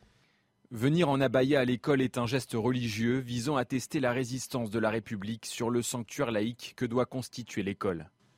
Toujours évoqué, jamais mise en place, la question du port de l'uniforme fait son grand retour. Gabriel Attal n'y ferme pas la porte. Si la communauté éducative d'un établissement demande à l'expérimenter, j'y suis favorable, mais je suis réaliste. Est-ce qu'on peut imaginer que ce serait une solution magique pour régler tous les problèmes? Je n'y crois pas. Enfin, le ministre de l'Éducation évoque le harcèlement scolaire. Un plan interministériel doit être présenté à la rentrée. Je rappelle aux téléspectateurs que 61% des Français sont contre l'abaya est favorable à l'interdiction euh, euh, du port du voile islamique dans, l'espace public. Mais c'est plus pour euh, l'abaya. Je vais essayer de retrouver le, le chiffre. 80%. Oui, oui, c'était beaucoup plus. et d'ailleurs, c'était assez intéressant que, de voir que c'était chez la génération, plutôt les seniors, qui étaient archi contre l'abaya et que les 18-25 ans étaient plutôt favorables. Philippe Guibert. Moi je, suis, moi, je suis favorable à l'uniforme parce que je pense que c'est la seule solution pour mettre fin aux problèmes juridiques, aux procédures judiciaires que peuvent engager des parents, parce que euh, Gabriel Attal a parfaitement raison de dire que la baya est fait pour est mmh. utilisée pour tester euh, la laïcité de l'école. Mais euh, le problème, c'est que si des parents vont devant les tribunaux, il risque d'y avoir discussion sur la nature de la baya, discussion byzantine, sans doute, mais discussion et juridiquement, je suis pas sûr que ça tienne. Mmh. Et donc la solution pour éviter des surenchères sur les vêtements avec des groupuscules qui, poussent, qui manipulent des gamines pour utiliser des vêtements pour tester l'école de la République et sa laïcité, euh, la seule solution, c'est l'uniforme. Donc effectivement, il faudrait que le ministre, sur ce sujet, soit plus volontariste. Ce n'était pas un sondage CNews, mais IFOP fiducial pour Sud Radio. 77% des Français euh, elles sont contre les tenues euh, traditionnelles comme le port de comme la baya. Non seulement ça permet de lutter contre le phénomène de provocation religieuse, Mais ça met un peu tout le monde à égalité aussi dans un établissement. Je parle de l'égalité sociale, on est tous habillés pareil. Et en plus, ça crée un sentiment d'appartenance à un collège. Moi, j'aurais adoré avoir mon petit écusson. C'est pas euh, uniquement, ça a plusieurs intérêts l'uniforme en réalité. Mais en plus, je, je Ah. ne comprends pas d'où vient le blocage. Mais vraiment, je suis sérieuse. C'est-à-dire que, alors, je comprends bien, c'est le côté uniforme, gna gna gna. euh, C'est. Je, euh, je crois que le blocage peut venir aussi des parents, des élèves qui euh, ne portent pas la baya et qui disent mais pourquoi mais nos, nos gamins iraient Mais- mettre un uniforme? Parce que les gamins moi j'en ai interrogé un certain nombre dans mon entourage de mettre un uniforme ça leur plaît pas du tout vous voyez ce que je veux dire? quel âge tellement déjà attachés Ils avaient quel âge? Moi, je sais pas. 15 ans. Moi, je serais très fier. Non, mais- 15 ans, ouais. Ouais, non, mais à 15 ans, personne, ils ont envie de choisir leurs habits, machin. Bon, très- c'est normal, Ah, mais c'est l'âge. Si vous commencez, si vous commencez petit. Je veux dire, Bah, en Angleterre, sûr. ils sortent tous, déjà, ils sont trop mignons, quoi. Genre, Mmh. très C'est personnel, très mais mignon, c'est hein. hyper- Ah oui, non, mais c'est très sympa, c'est Et, par ailleurs, si on commence tôt, enfin, moi, pour le coup, à 15 ans, j'ai porté un uniforme. Alors, c'était dans le scoutisme, hein, c'était pas à l'école, mais c'est exactement ce que dit Georges. Il n'y a plus aucune différence, on voit pas, il n'y a plus de problème de j'ai pas les bonnes baskets. Il voilà. n'y a plus de, il y a plus de différence, on va dire, que l'on capte direct, on la capte plus. Par ailleurs, on ne se pose pas la question de savoir comment je vais m'habiller euh, vis-à-vis des autres, etc. C'est une décharge immense. Ça. Et par ailleurs, pour les parents, c'est génial. hein. Revenons sur, sur l'aspect politique et le changement de ton du côté du ministère de l'Éducation nationale, Florian Dardif. Quand je disais euh, euh, Gabriel Attal, c'est l'anti-Papendiaï. Factuellement, quand vous aviez un ministre qui mettait trois semaines pour appeler des familles désœuvrées euh, sur le harcèlement scolaire, vous en avez un qui appelle dans la journée, et puis, euh, ou en tous les cas, qui demande à ce que euh, les services appellent dans la journée et ça change. Et puis sur la question de l'abaya, j'ai pas l'impression d'avoir le même discours entre euh, Gabriel Attal et Papendiaï. Est-ce que je me trompe? Non, vous vous trompez pas. Euh, Effectivement, il y a eu une évolution euh, dans, dans le discours. Après, je vais rejoindre ce qui a été dit euh, par Charlotte Dornelas. C'est bien beau de tenir ce, ce type de discours, de dire ça va être le retour de l'autorité, ça va filer droit, euh, euh, c'est retour de l'ordre dans les Oui. établissements scolaires. Alors oui, d'accord, très bien. Mais dans les faits, qu'est-ce qu'on fait? Par exemple, sur la question du harcèlement scolaire, effectivement, je donne un point à Gabriel Attal euh, sur euh, cette petite Amandine. Il y a eu une évolution de la situation en quelques heures. Mais sur, les, sur la Baïa, par exemple, qu'est-ce qu'on fait concrètement Il y a eu cette Et on circulaire. 9 légifère, c'est pas compliqué, on légifère, on demande aux Français, on demande aux députés de légiférer. c'est très compliqué. Ah bah non, c'est pas très non, compliqué, je peux vous assurer. Sur, euh, sur je- cette question-là, parce que justement, c'est la grande différence entre euh, le culturel et le culturel. tiens, par exemple. Malheureusement, malheureusement, effectivement, ce n'est pas un vêtement. sur le- sondage que je vous donnais, Sud Radio IFOP, il date du 23 juin dernier. Mais on avait longuement traité. Et d'ailleurs, c'était fascinant de voir le décalage. Attendez, Florian, juste, je précise pour les téléspectateurs, c'était fascinant de voir le décalage qu'il y avait entre la France de demain et, et- et la France euh, d'hier. C'est-à-dire On l'a que- bien fabriqué, la France de demain. C'est-à-dire qu'elle est conforme à ce qu'on a fait. hein. On a voulu des gamins individualistes, chacun vient comme il veut, euh, Ouais. on n'a plus de commun, on détruit toute notre histoire, notre Moi, que culture. ce que j'attends de voir surtout, c'est quels moyens il va mettre pour établir l'autorité. Ça, c'est beaucoup plus difficile que d'imposer un uniforme. Mais ça participe Euh, Est-ce qu'il y aura du personnel euh, dédié à l'autorité Est-ce qu'on va rétablir ce qu'on on a connu dans notre jeunesse C'est ça. Les surveillants généraux qui sur- étaient là pour, char- pour Le faire respecter Bon. l'autorité. Autre- sujet Ça, ça va être intéressant. Autre sujet ce matin, et euh, c'est un sujet climatique. Ne parlez plus de réchauffement climatique. On entre dans une nouvelle ère, celle de l'ébullition mondiale. Apocalyptique. Catastrophisme permanent. C'est l'alerte du chef de l'ONU, Antonio Guterres. Alors l'idée n'est pas de, de, de dire que le réchauffement climatique n'est pas un sujet majeur, bien au contraire. C'est un sujet majeur. Mais évidemment. Philippe, c'est considérable. Euh, mais est-ce que de parler d'ébullition mondiale va changer la donne? On écoute le, le secrétaire euh, euh, général de, de l'ONU, le chef de l'ONU, Antonio Guterres, mais j'ai l'impression qu'on est en train de revivre la même situation quand nous- il nous prédisait l'enfer avec le Covid. C'était, c'était, la même, c'était un peu la même veine. L'ère du réchauffement climatique est terminée. L'ère de l'ébullition mondiale a commencé. L'air est irrespirable, la chaleur est insupportable et le niveau de profit des énergies fossiles et de l'inaction climatique est inacceptable. L'ébullition mondiale. Ouais, moi je vais le défendre un peu quand même. même si Allez-y, je- c'est je- pour ça que vous êtes là ce matin. je vous remercie. Euh, je vais le défendre un peu parce que parce que bien sûr c'est une formule et il pousse la formule pour euh, pour essayer de faire prendre conscience. Mais ce qu'on vit en Méditerranée euh, cette année qu'on a vécu euh, dans des régions proches l'an l'an dernier, est quand même révélateur du fait qu'il y a des régions qui sont pas si éloignées que de ça que de, de notre pays et qui peuvent même concerner notre pays dans sa partie sud au moins qui vont devenir de plus en plus invivables au moins une partie de l'année. C'est ça la réalité du réchauffement. Mais, ça... je termine. Je termine. Hum. Et, et, donc, on a aujourd'hui, je, je, vais prendre un exemple personnel, excusez-moi, je fréquente la Sicile depuis dix ans, j'y vais euh, très régulièrement en vacances. C'est un pays qui a toujours connu de très fortes chaleurs. Il y a toujours eu quelques incendies euh, de, de, de, forêt euh, en Sicile tous les étés. Là, sur une seule journée, il y en a eu 55. L'aéroport de Palerme a failli être fermé. Il y a eu la ville de Palerme a été euh, entourée par les par les incendies. Il y a eu cinq morts. Mm. un pays comme la Sicile, mais on pourrait parler de l'île de Rhodes et puis des, des, îles grecques de manière générale, vont devenir dans les dix ans qui viennent invivables. Et là, c'est de l'ébullition peut-être pas mondiale, mais là on est dans, le, dans la sphère qui nous concerne entre l'Europe et la Méditerranée. Mais il y a plein d'autres régions dans le monde tropical qui vont devenir invivables. Donc le, le secrétaire général de l'ONU a raison d'attirer notre attention sur le fait que le réchauffement s'accélère. Mais Philippe, tout le monde a l'attention là-dessus. Tout le monde est d'accord sur ce sujet. Je suis pas sûr de ça, Elliot. il y a des climato... on, a tous des yeux. plus de climato-sceptiques. Non mais attendez, c'est deux choses différentes déjà parce que climato-sceptique c'est comme euh, extrême droite, on met tout le monde dedans en fait. Mm. C'est tout le monde a des yeux pour voir et tout ce que vous venez de décrire, on le voit tous euh, de jour en jour aujourd'hui. La question, c'est quand le, chef de l'ONU vient, euh, nous dit on a changé d'air, on a un, un nouveau mot qui fait encore plus peur pour décrire ce qu'il y a, d'accord, pour quoi faire? C'est ça la seule question. C'est-à-dire quel est votre pouvoir à l'ONU? Quel est votre pouvoir à vous? Parce que moi, je veux bien que euh, les incendies en, euh, en Grèce dépendent de, du temps où je me brosse les dents, mais concrètement, c'est on, on, en est là en fait sur euh, sur le la démarche Là, individuelle. vous caricaturez.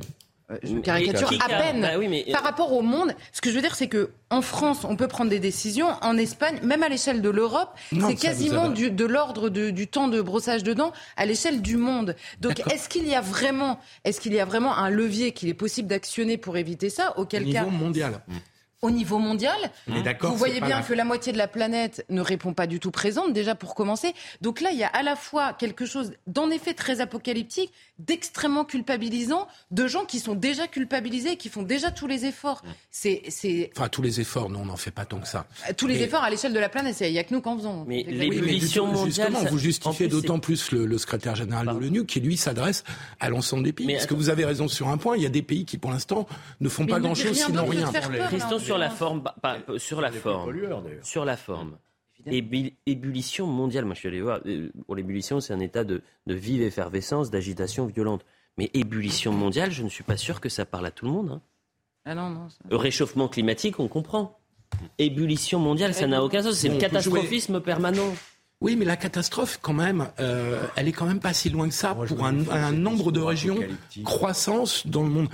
Il y a un peu d'apocalypse dans tout ça, les amis. Ah, mais ce qui se passe en Sicile, ce qui s'est passé en Algérie, en Tunisie, et puis dans ce qui s'est passé l'année dernière. Asie, euh, bien sûr, on y fait beaucoup moins attention. C'est très abstrait, vous voyez, c'est très catastrophique. Et si on, si on prenait les sujets un à un, la question de la pollution, la question de l'élevage industriel, ces questions-là, une à une, la question de la biodiversité, de la protection de la biodiversité, quand tout votre discours est apocalyptique, et se situe sur la gestion du climat, pardon, j'ai l'impression que moi, avec mes petits bras, le climat, ça va être compliqué quand même de le gérer. Vous voyez ce que je veux dire C'est pas concret, c'est très abstrait, ça fait peur à tout le monde. Les gamins, ils sont terribles. Bah, c'est l'éco-anxiété. Vraiment, l'éco-anxiété. Oui, mais à qui il s'adresse le secrétaire bon. Bah, au monde entier. Il s'adresse d'abord aux chefs d'État qui ne font rien.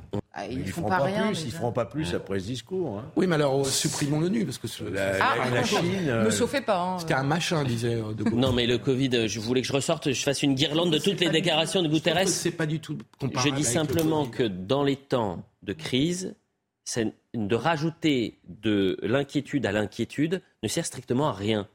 De trouver des solutions, ça sert. Mais de parler d'ébullition euh, mondiale au lieu de réchauffement climatique, je ne suis pas sûr que ça serve à quelque chose. Moi, je trouve quand même qu'on est, que c'est un sujet qui est, qui est sous-traité dans les politiques publiques.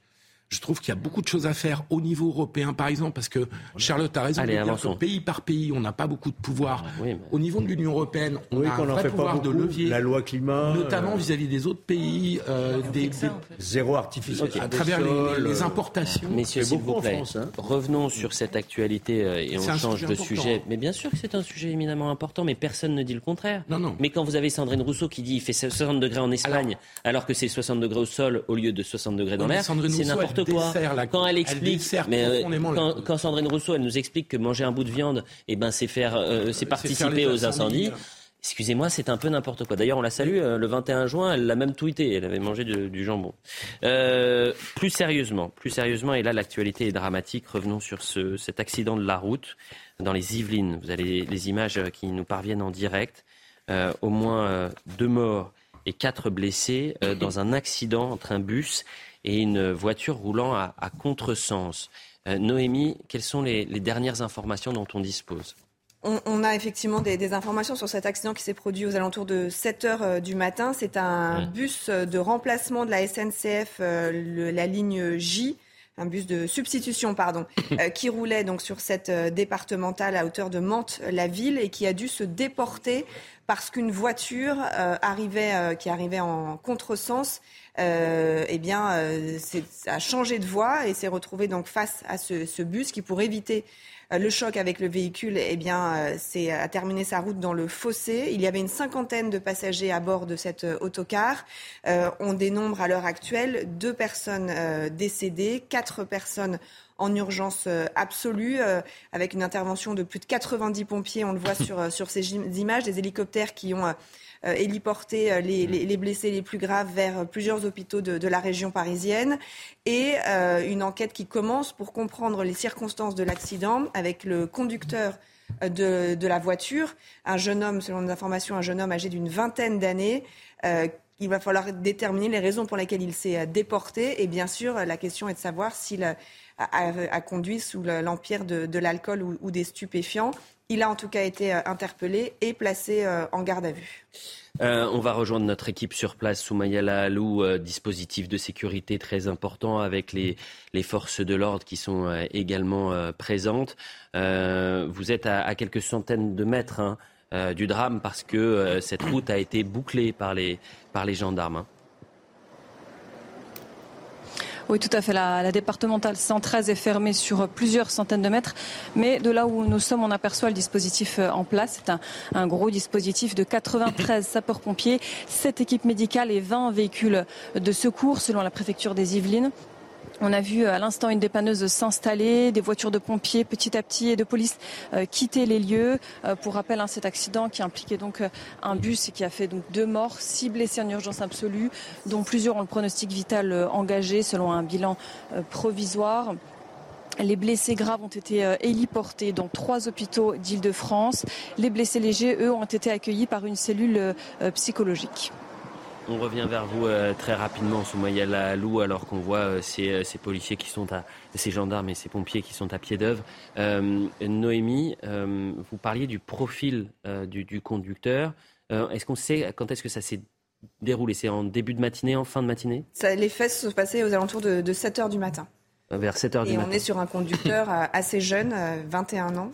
Mhm. d'après les premiers éléments qui nous sont euh, remontés, euh, avec la question notamment de était-il sous l'empire de, l'alcool mhm. euh, À ce moment-là, ça pourrait être la piste peut-être d'un jeune qui rentre de soirée, mais je crois qu'il est encore trop tôt pour. Prenons énormément de précautions. vous avez en tout cas, il a été interpellé, placé en garde à vue. Vous avez entièrement raison. Prenons énormément de précautions, mais on le sait, ces accidents de la route, c'est un enjeu majeur du côté de, du gouvernement avec euh, ce, délit euh, lorsqu'il y a les accidents de, la route. Avant, on parlait d'homicide involontaire.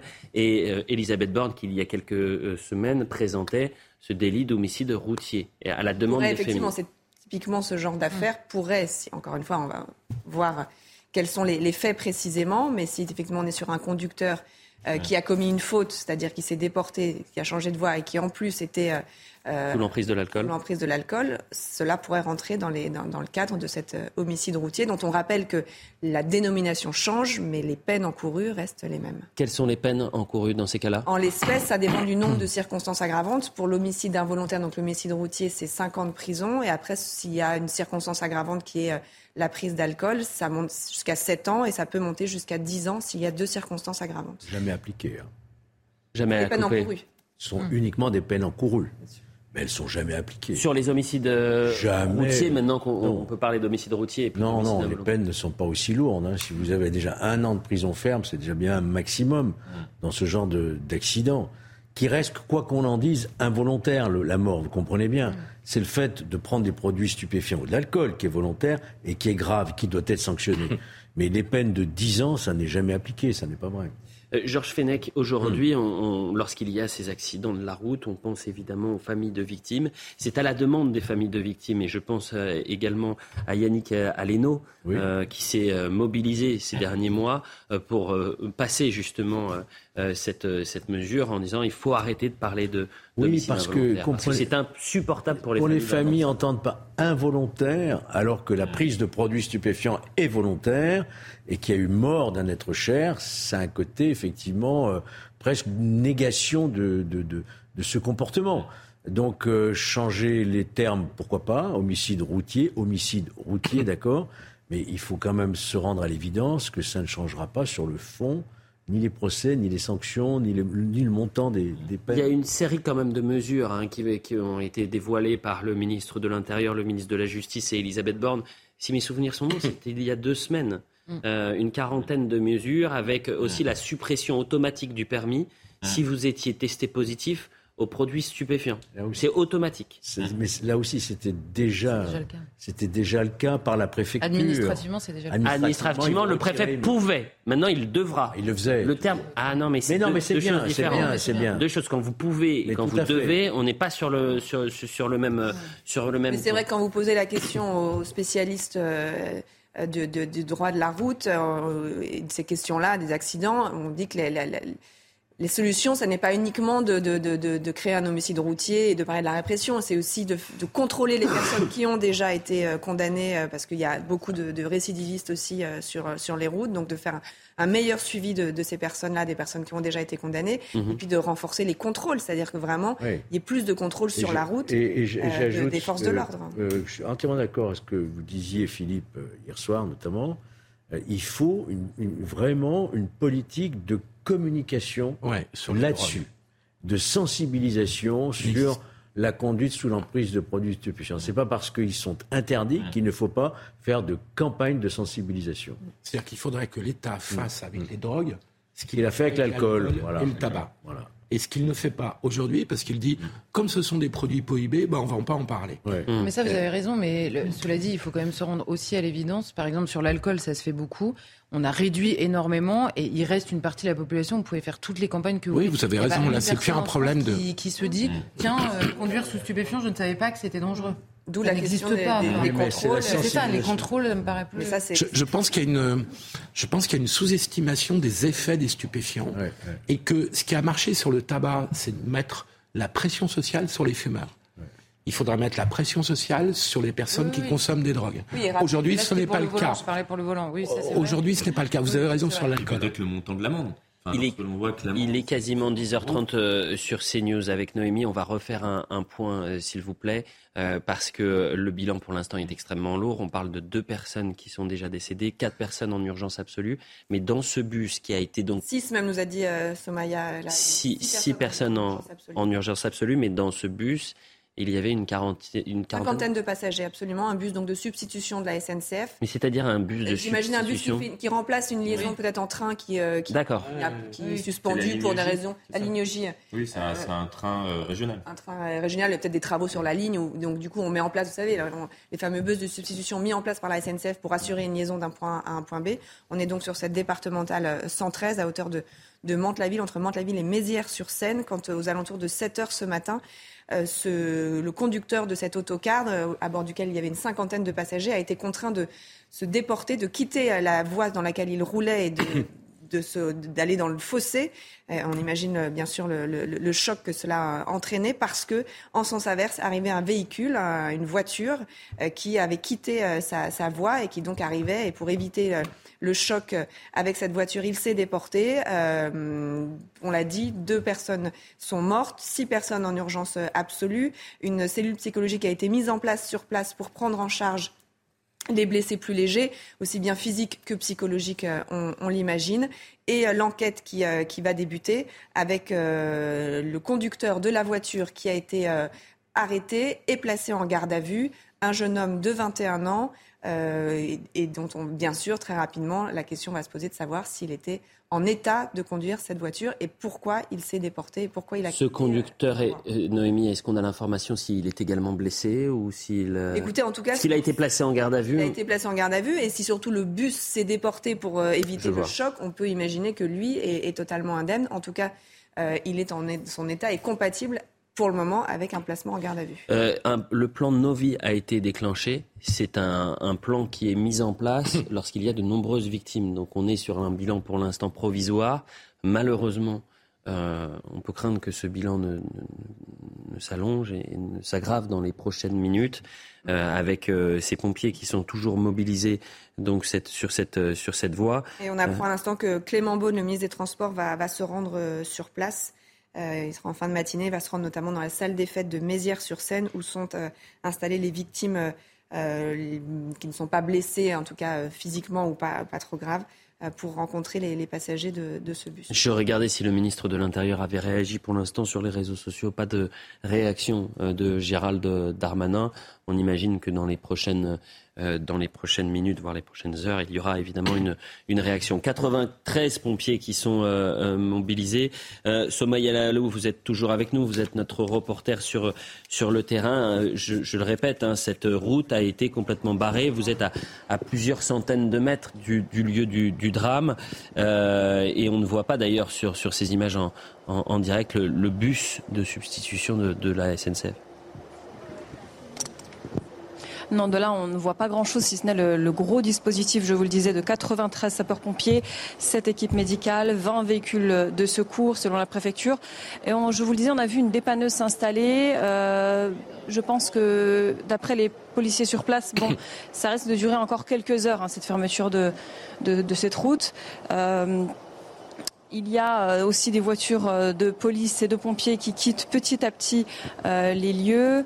Euh, on sait que les véhicules, les, pardonnez-moi, les blessés légers ont été euh, euh, accueillis par une cellule psychologique et les blessés les plus graves ont été transportés par hélicoptère vers les hôpitaux les plus proches. Euh, écoutez, Somaya, s'il y a de, nouvelles informations, évidemment, on, viendra vous, voir. Euh, le bilan euh, des morts sur la route en, 2022 est de 3260 décès. C'était 2000 en 2022, hein, 2947 en 2021. Alors en 2020, évidemment, avec le Covid, et il y en avait eu moins, mais je, regarde, on, oscille donc entre 2500 et 3900, euh, ça c'était en, en 2010. Il faut rappeler les causes principales. Hmm. Bah, la conduite en état alcoolique. Hmm. Euh, l'excès de vitesse d'abord, hein, la conduite en état alcoolique et la prise de stupéfiants. Et le téléphone. Le téléphone. Il faut les rappeler. Alors le plan de Novi a été déclenché pour les téléspectateurs qui nous rejoignent et qui voient marqué Monte la, la ville, le plan de Novi déclenché. C'est un plan euh, qui est mise en place lorsque il y a de nombreuses euh, personnes qui sont blessées, de nombreuses victimes. Et donc il y a un dispositif extrêmement euh, important, que ce soit un dispositif policier, un dispositif de pompiers, les, les centres hospitaliers aux alentours qui sont sollicités parce que dans ce bus, Noémie, on le rappelle, il y avait quand même une cinquantaine de, personnes qui étaient présentes et, déjà deux morts et, et six personnes en urgence absolue. Je pense qu'on a dit tout ce qu'il fallait dire pour l'instant. Est-ce que le conducteur, on sait si le conducteur de la voiture s'est arrêté spontanément ou s'il a été interpellé? Est-ce qu'il a commis aussi un délit Non, je n'ai pas encore. Euh, on ne sait pas dans quelles conditions il a été interpellé. une cellule psychologique serait mise en place aux, abords de, cette, de hmm. cette route qui a été complètement barrée pour évidemment recueillir, un, les familles des victimes, savoir les personnes qui sont extrêmement marquées, qui ont peut-être assisté à, cette, cet accident.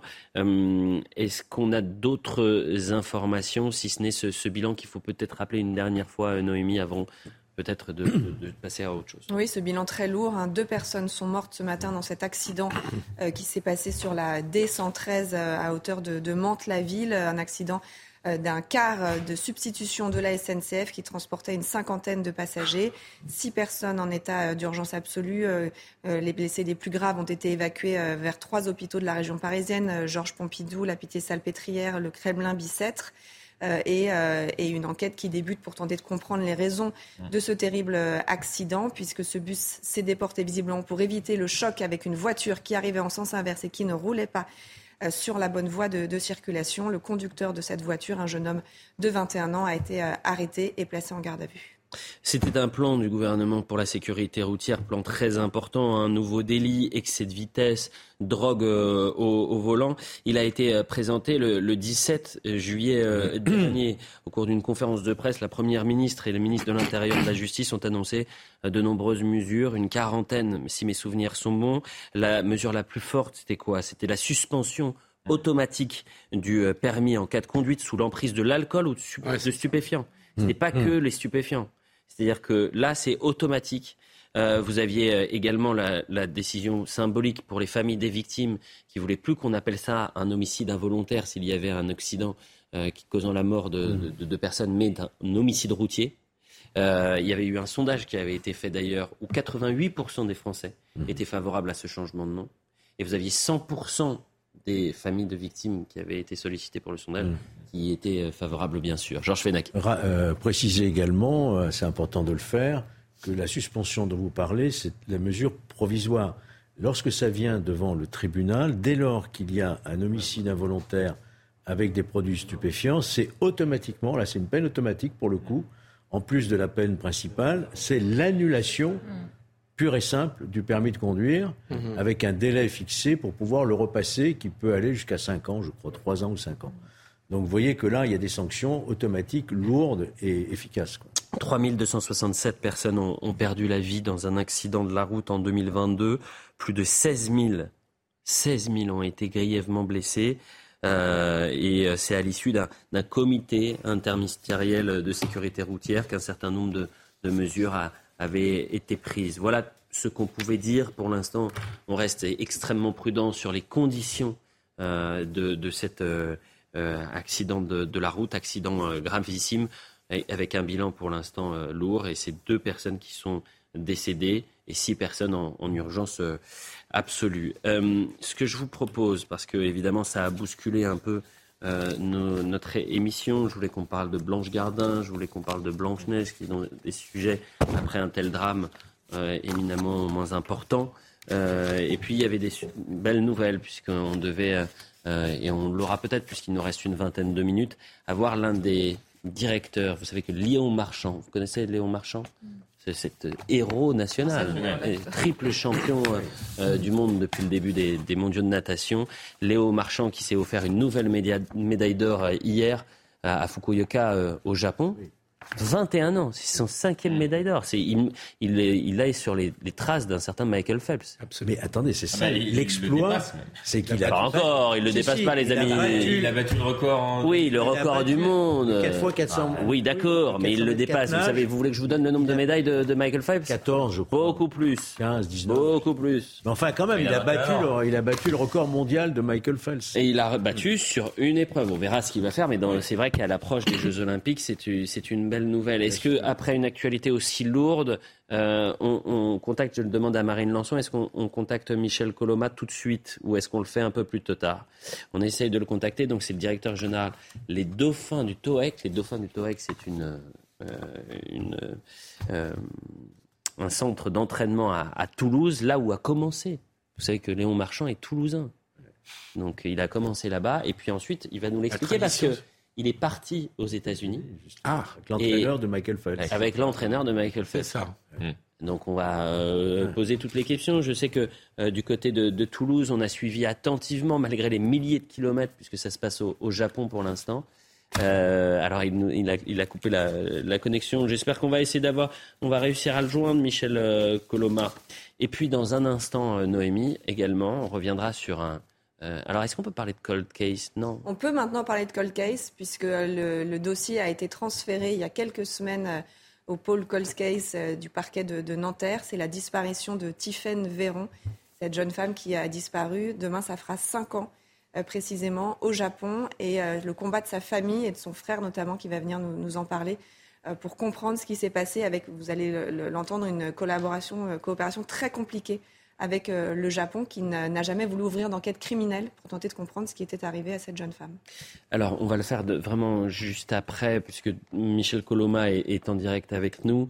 C'est toujours difficile dans ces cas-là de, changer d'une actualité extrêmement dramatique à, une actualité heureuse, parce qu'aujourd'hui nous sommes fiers pour euh, la France, pour Léon Marchand. Merci d'être avec nous, Michel Coloma.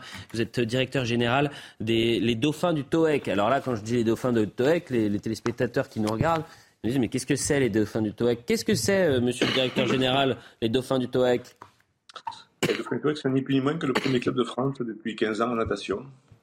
Et vous avez dans votre bassin, vous avez, cher euh, directeur, vous avez dans votre bassin euh, eu et vous avez également Léon Marchand qui aujourd'hui, permettez-moi le petit jeu de mots, marche sur l'eau. Exactement, tout à fait. Léon est un pur produit des dauphins du TOEC puisqu'il a commencé à l'école de natation. Racontez-nous un peu ce qui, comment on peut expliquer ces exploits à répétition de, Léon Marchand, 21 ans, euh, qui est euh, sur, euh, dans le sillon d'un certain Michael Phelps, qui est le plus grand nageur de l'histoire, bien évidemment. je pense que ça s'explique par le talent déjà, parce qu'il en faut, et le travail, la négation, et puis un entourage familial qui est, qui est comme il faut dans ces, conditions-là, puisque son papa était vice-champion du monde, sa maman, elle aussi, a fait les Jeux, était recommande de France en quatre nages, elle aussi. Donc les deux mis bout à bout, on a, on a un Léon qui euh, devient euh, ce qu'il est devenu actuellement. Déjà l'an dernier avec deux médailles de champion du monde, et puis cette année, trois médailles d'affilée.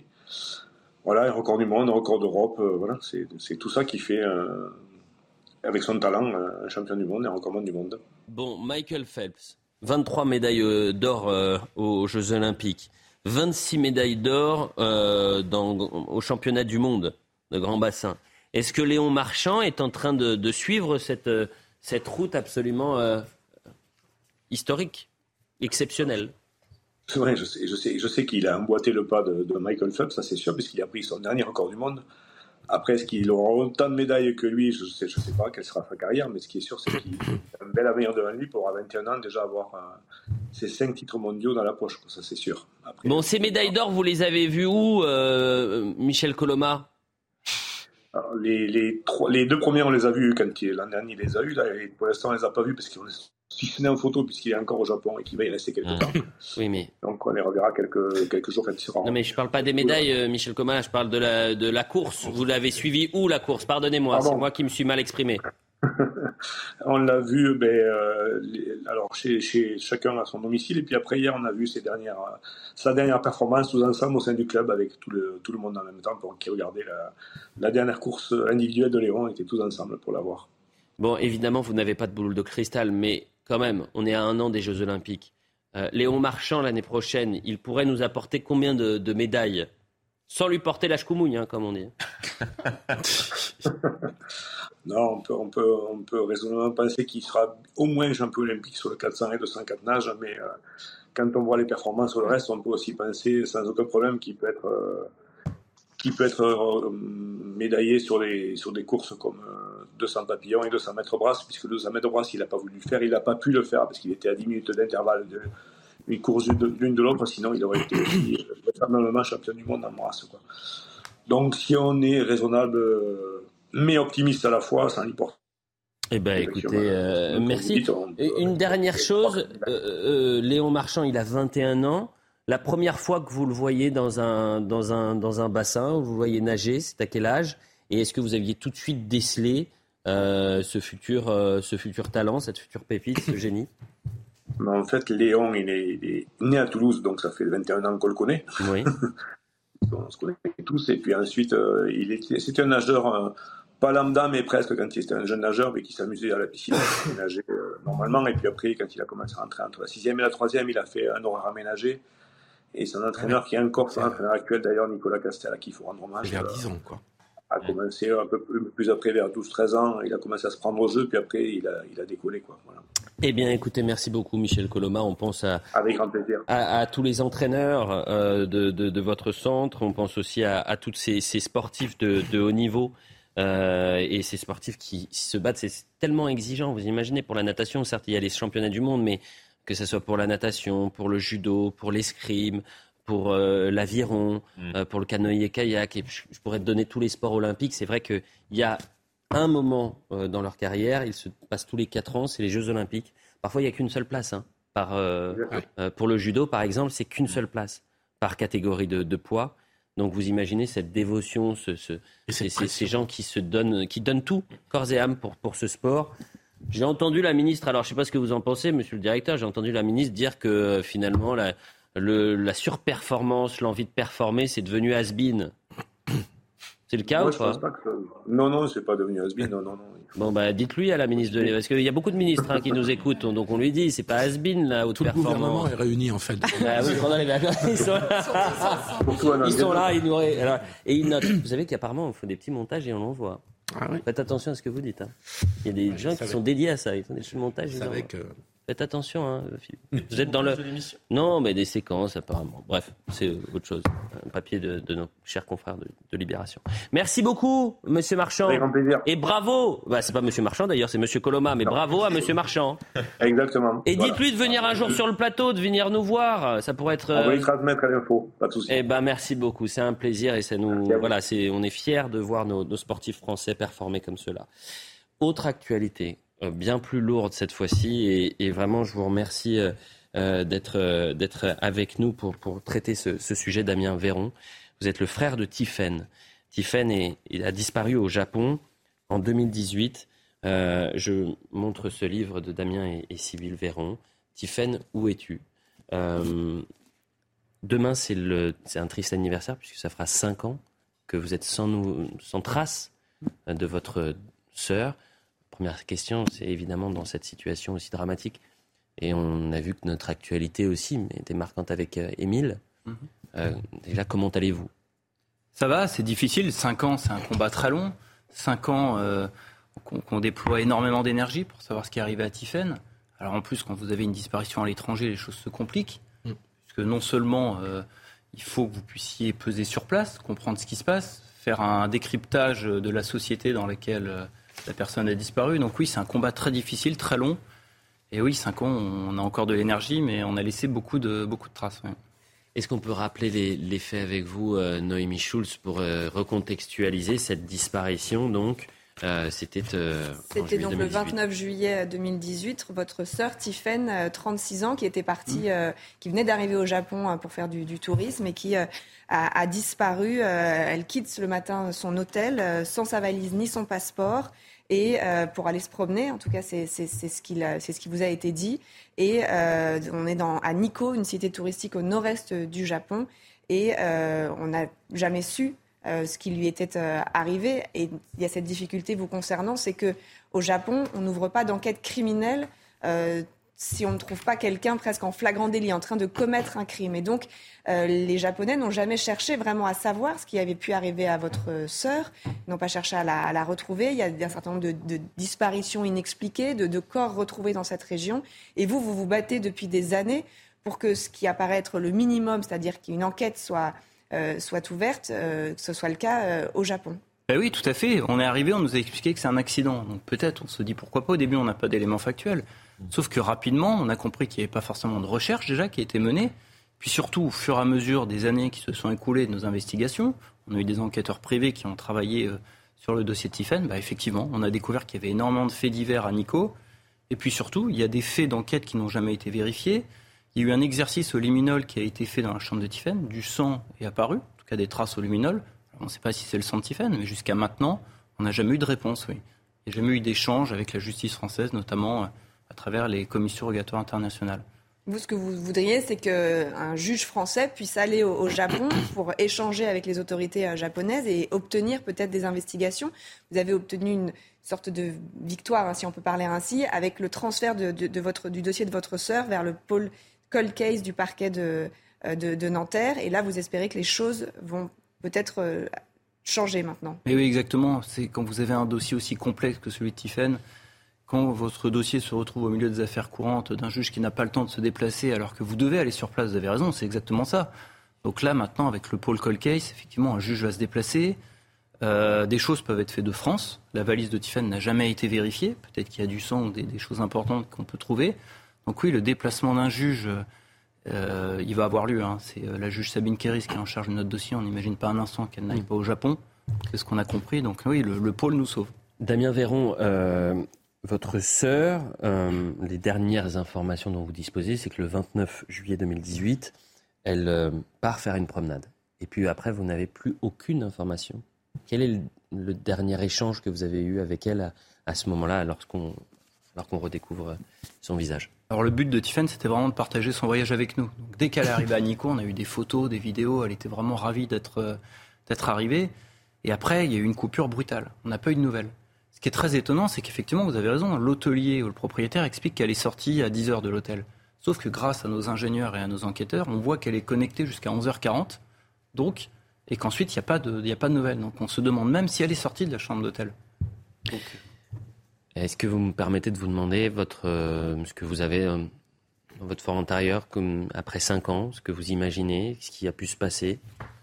Il y a eu énormément de recherches qui ont été faites. Il y avait, si ça avait été un accident, on l'aurait probablement retrouvé que ce soit par la police, qui au moins a fini par faire des recherches, ou par nos, moyens. Nous avons employé des équipes avec le luminol dans la chambre de Tiffen, les nombreuses agressions autour de Nico. Il y a eu des corps démembrés, des têtes retrouvées. Enfin, c'est vraiment terrible, hein.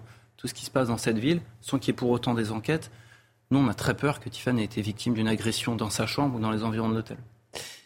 Euh, est-ce que vous avez pris attache avec euh, le ministère des Affaires étrangères. Qu'est-ce que vous dit le Quai d'Orsay aujourd'hui? Est-ce qu'ils vous soutiennent encore, par exemple? On a le soutien de l'Elysée. Tout de suite, quand on a été sur place, on a eu l'ambassade, de France qui a tout de suite été à nos côtés. Donc nous avons pu aller sur place. Il y a eu des rencontres. Le canal diplomatique a été mis en place tout de suite. On a le soutien de l'Elysée. En fait, vraiment, tous les voyants se sont mis au vert, sauf qu'on s'est heurté justement au, manque de, de volonté des Japonais de coopérer réellement. Donc en fait, malheureusement, en France, on a été soutenu. Euh, alors, il faut dire que ça a été aussi laborieux parce que le juge Poitvin, lorsqu'il a eu l'occasion d'aller au Japon, n'a pas profité mm. de cette possibilité. Donc pour nous, ça a été vraiment ça a été terrible parce que quand vous vous battez, enfin, vous vous dites les choses vont avancer, que le juge dit non et que vous allez notre dossier va être clôturé, ça a été horrible. Donc on a euh, été sauvé par Nanterre. Je disais, l'actualité malheureusement euh, vous rattrape en quelque sorte avec ce petit Émile disparu dans les Hautes-Pyrénées, deux ans. Euh, est-ce que vous avez tenté d'échanger, parce que vous avez créé un, collectif euh, euh, pour, après la disparition de Tiffaine Véron, de votre sœur, est-ce que vous avez pris attache avec la famille d'Émile de, ou pas? Alors nous, on est en train plutôt de, on, a, on, est en train de créer une association pour les Français qui ont disparu à l'étranger. Il y en aurait 200, c'est ça? Oui, c'est ça. 200 chaque année. 200 chaque année? Dont une vingtaine de cas été résolus. Donc, mais là, il va falloir. Il y a beaucoup d'opacité sur ces chiffres. Donc, aussi, il va falloir mettre Corinne Herman nous appuie dans la création de cette association. Donc, il va falloir qu'on travaille aussi pour avoir, les, avoir plus d'explications sur les chiffres. Mais oui, on a pensé à la disparition du petit Émile, c'est horrible. Euh, à l'étranger, ce qui est encore plus difficile, c'est que vous ne savez pas ce qui se passe et vous voyez que les actions ne sont pas menées. Alors en France, évidemment, c'est terrible. mais vous avez une idée de ce qui se passe, on vous explique. Avant, l'étranger, euh, avant de donner la parole à Noémie, juste une, une dernière question concernant. Vous êtes allé au Japon? Oui, je suis allé de nombreuses fois, bien sûr. Et la dernière fois que vous y êtes allé, vous, avez, vous êtes retourné à Nico, par exemple? Oui, à chaque fois. chaque fois. Je crois que je voulais juste dire ça, peut-être insister sur le fait que vous avez mis totalement votre vie euh, entre parenthèses et vous, êtes, vous ne faites que ça pratiquement. Vous cherchez votre sœur, vous êtes rendu euh, combien de fois au Japon, vous y retournez encore euh, à, la, à la rentrée. Et maintenant, vous avez l'idée, c'est de vous dédier à travers une association à la recherche et aider les familles d'autres Français disparus, puisque vous parlez de toutes ces difficultés. Quand on voit la disparition d'Émile, vous voyez tous les, tous les moyens déployés bah, pour le retrouver. Euh, quand c'est à l'étranger, c'est beaucoup plus compliqué. Et vous, voilà, ça fait cinq ans, vous ne faites que ça. Vous avez écrit euh, ce livre, vous avez mis votre travail entre parenthèses pour retrouver, comprendre en tout cas ce qui est arrivé à votre sœur. Bah, c'est exactement ça, en fait on est tombé sur vraiment tous les, tous les problèmes qu'une famille peut rencontrer. sur place, il se passe rien. En France, vous n'avez pas forcément de procédure. Nous, on a eu de la chance quand même qu'une instruction soit ouverte, mais malgré tout, finalement, à l'étranger, les choses se compliquent. Donc vraiment, dans le cas de Tiffen, on a eu vraiment tous les, tous les cas possibles. On a fait appel à l'ONU, à l'Union européenne. Enfin, vraiment, on a fait un maximum d'actions. Et oui, c'est un combat tellement lourd que tout, tout mon temps, je l'ai dédié à ça. Et on aimerait maintenant le dédier aux autres familles qui, comme nous, sont dans le désarroi et n'ont aucune réponse. Euh, c'est malheureusement terminé. Je remercie Noémie qui nous a offert la possibilité de, vous avoir sur le plateau. Je rappelle votre ouvrage, Tiffaine, où es-tu? Damien et, et Sybille Véron. Euh, c'est votre sœur, j'imagine, qu'on a vu, euh, qu'on a aperçu, euh, sur une des photos. Sur une des photos. Aussi, qui est, eh bien, on pense évidemment à, à, à, votre, à votre sœur. merci à tous les six. Euh, c'est dur de terminer sur une actualité aussi lourde. Je voulais vous remercier pour toute euh, cette semaine qu'on a pu passer ensemble. Je vais remercier la, programmation euh, également. Et puis vraiment, n'hésitez pas, la porte est grande ouverte. vous serez toujours le bienvenu pour, pour pouvoir échanger sur cette, cette disparition de votre sœur, Tiffaine Véron, depuis, disparue depuis 5 ans. L'info se poursuit sur CNews. On se retrouve lundi, mais évidemment, et dans un instant, c'est Gauthier Lebray qui prend le relais pour Midi News.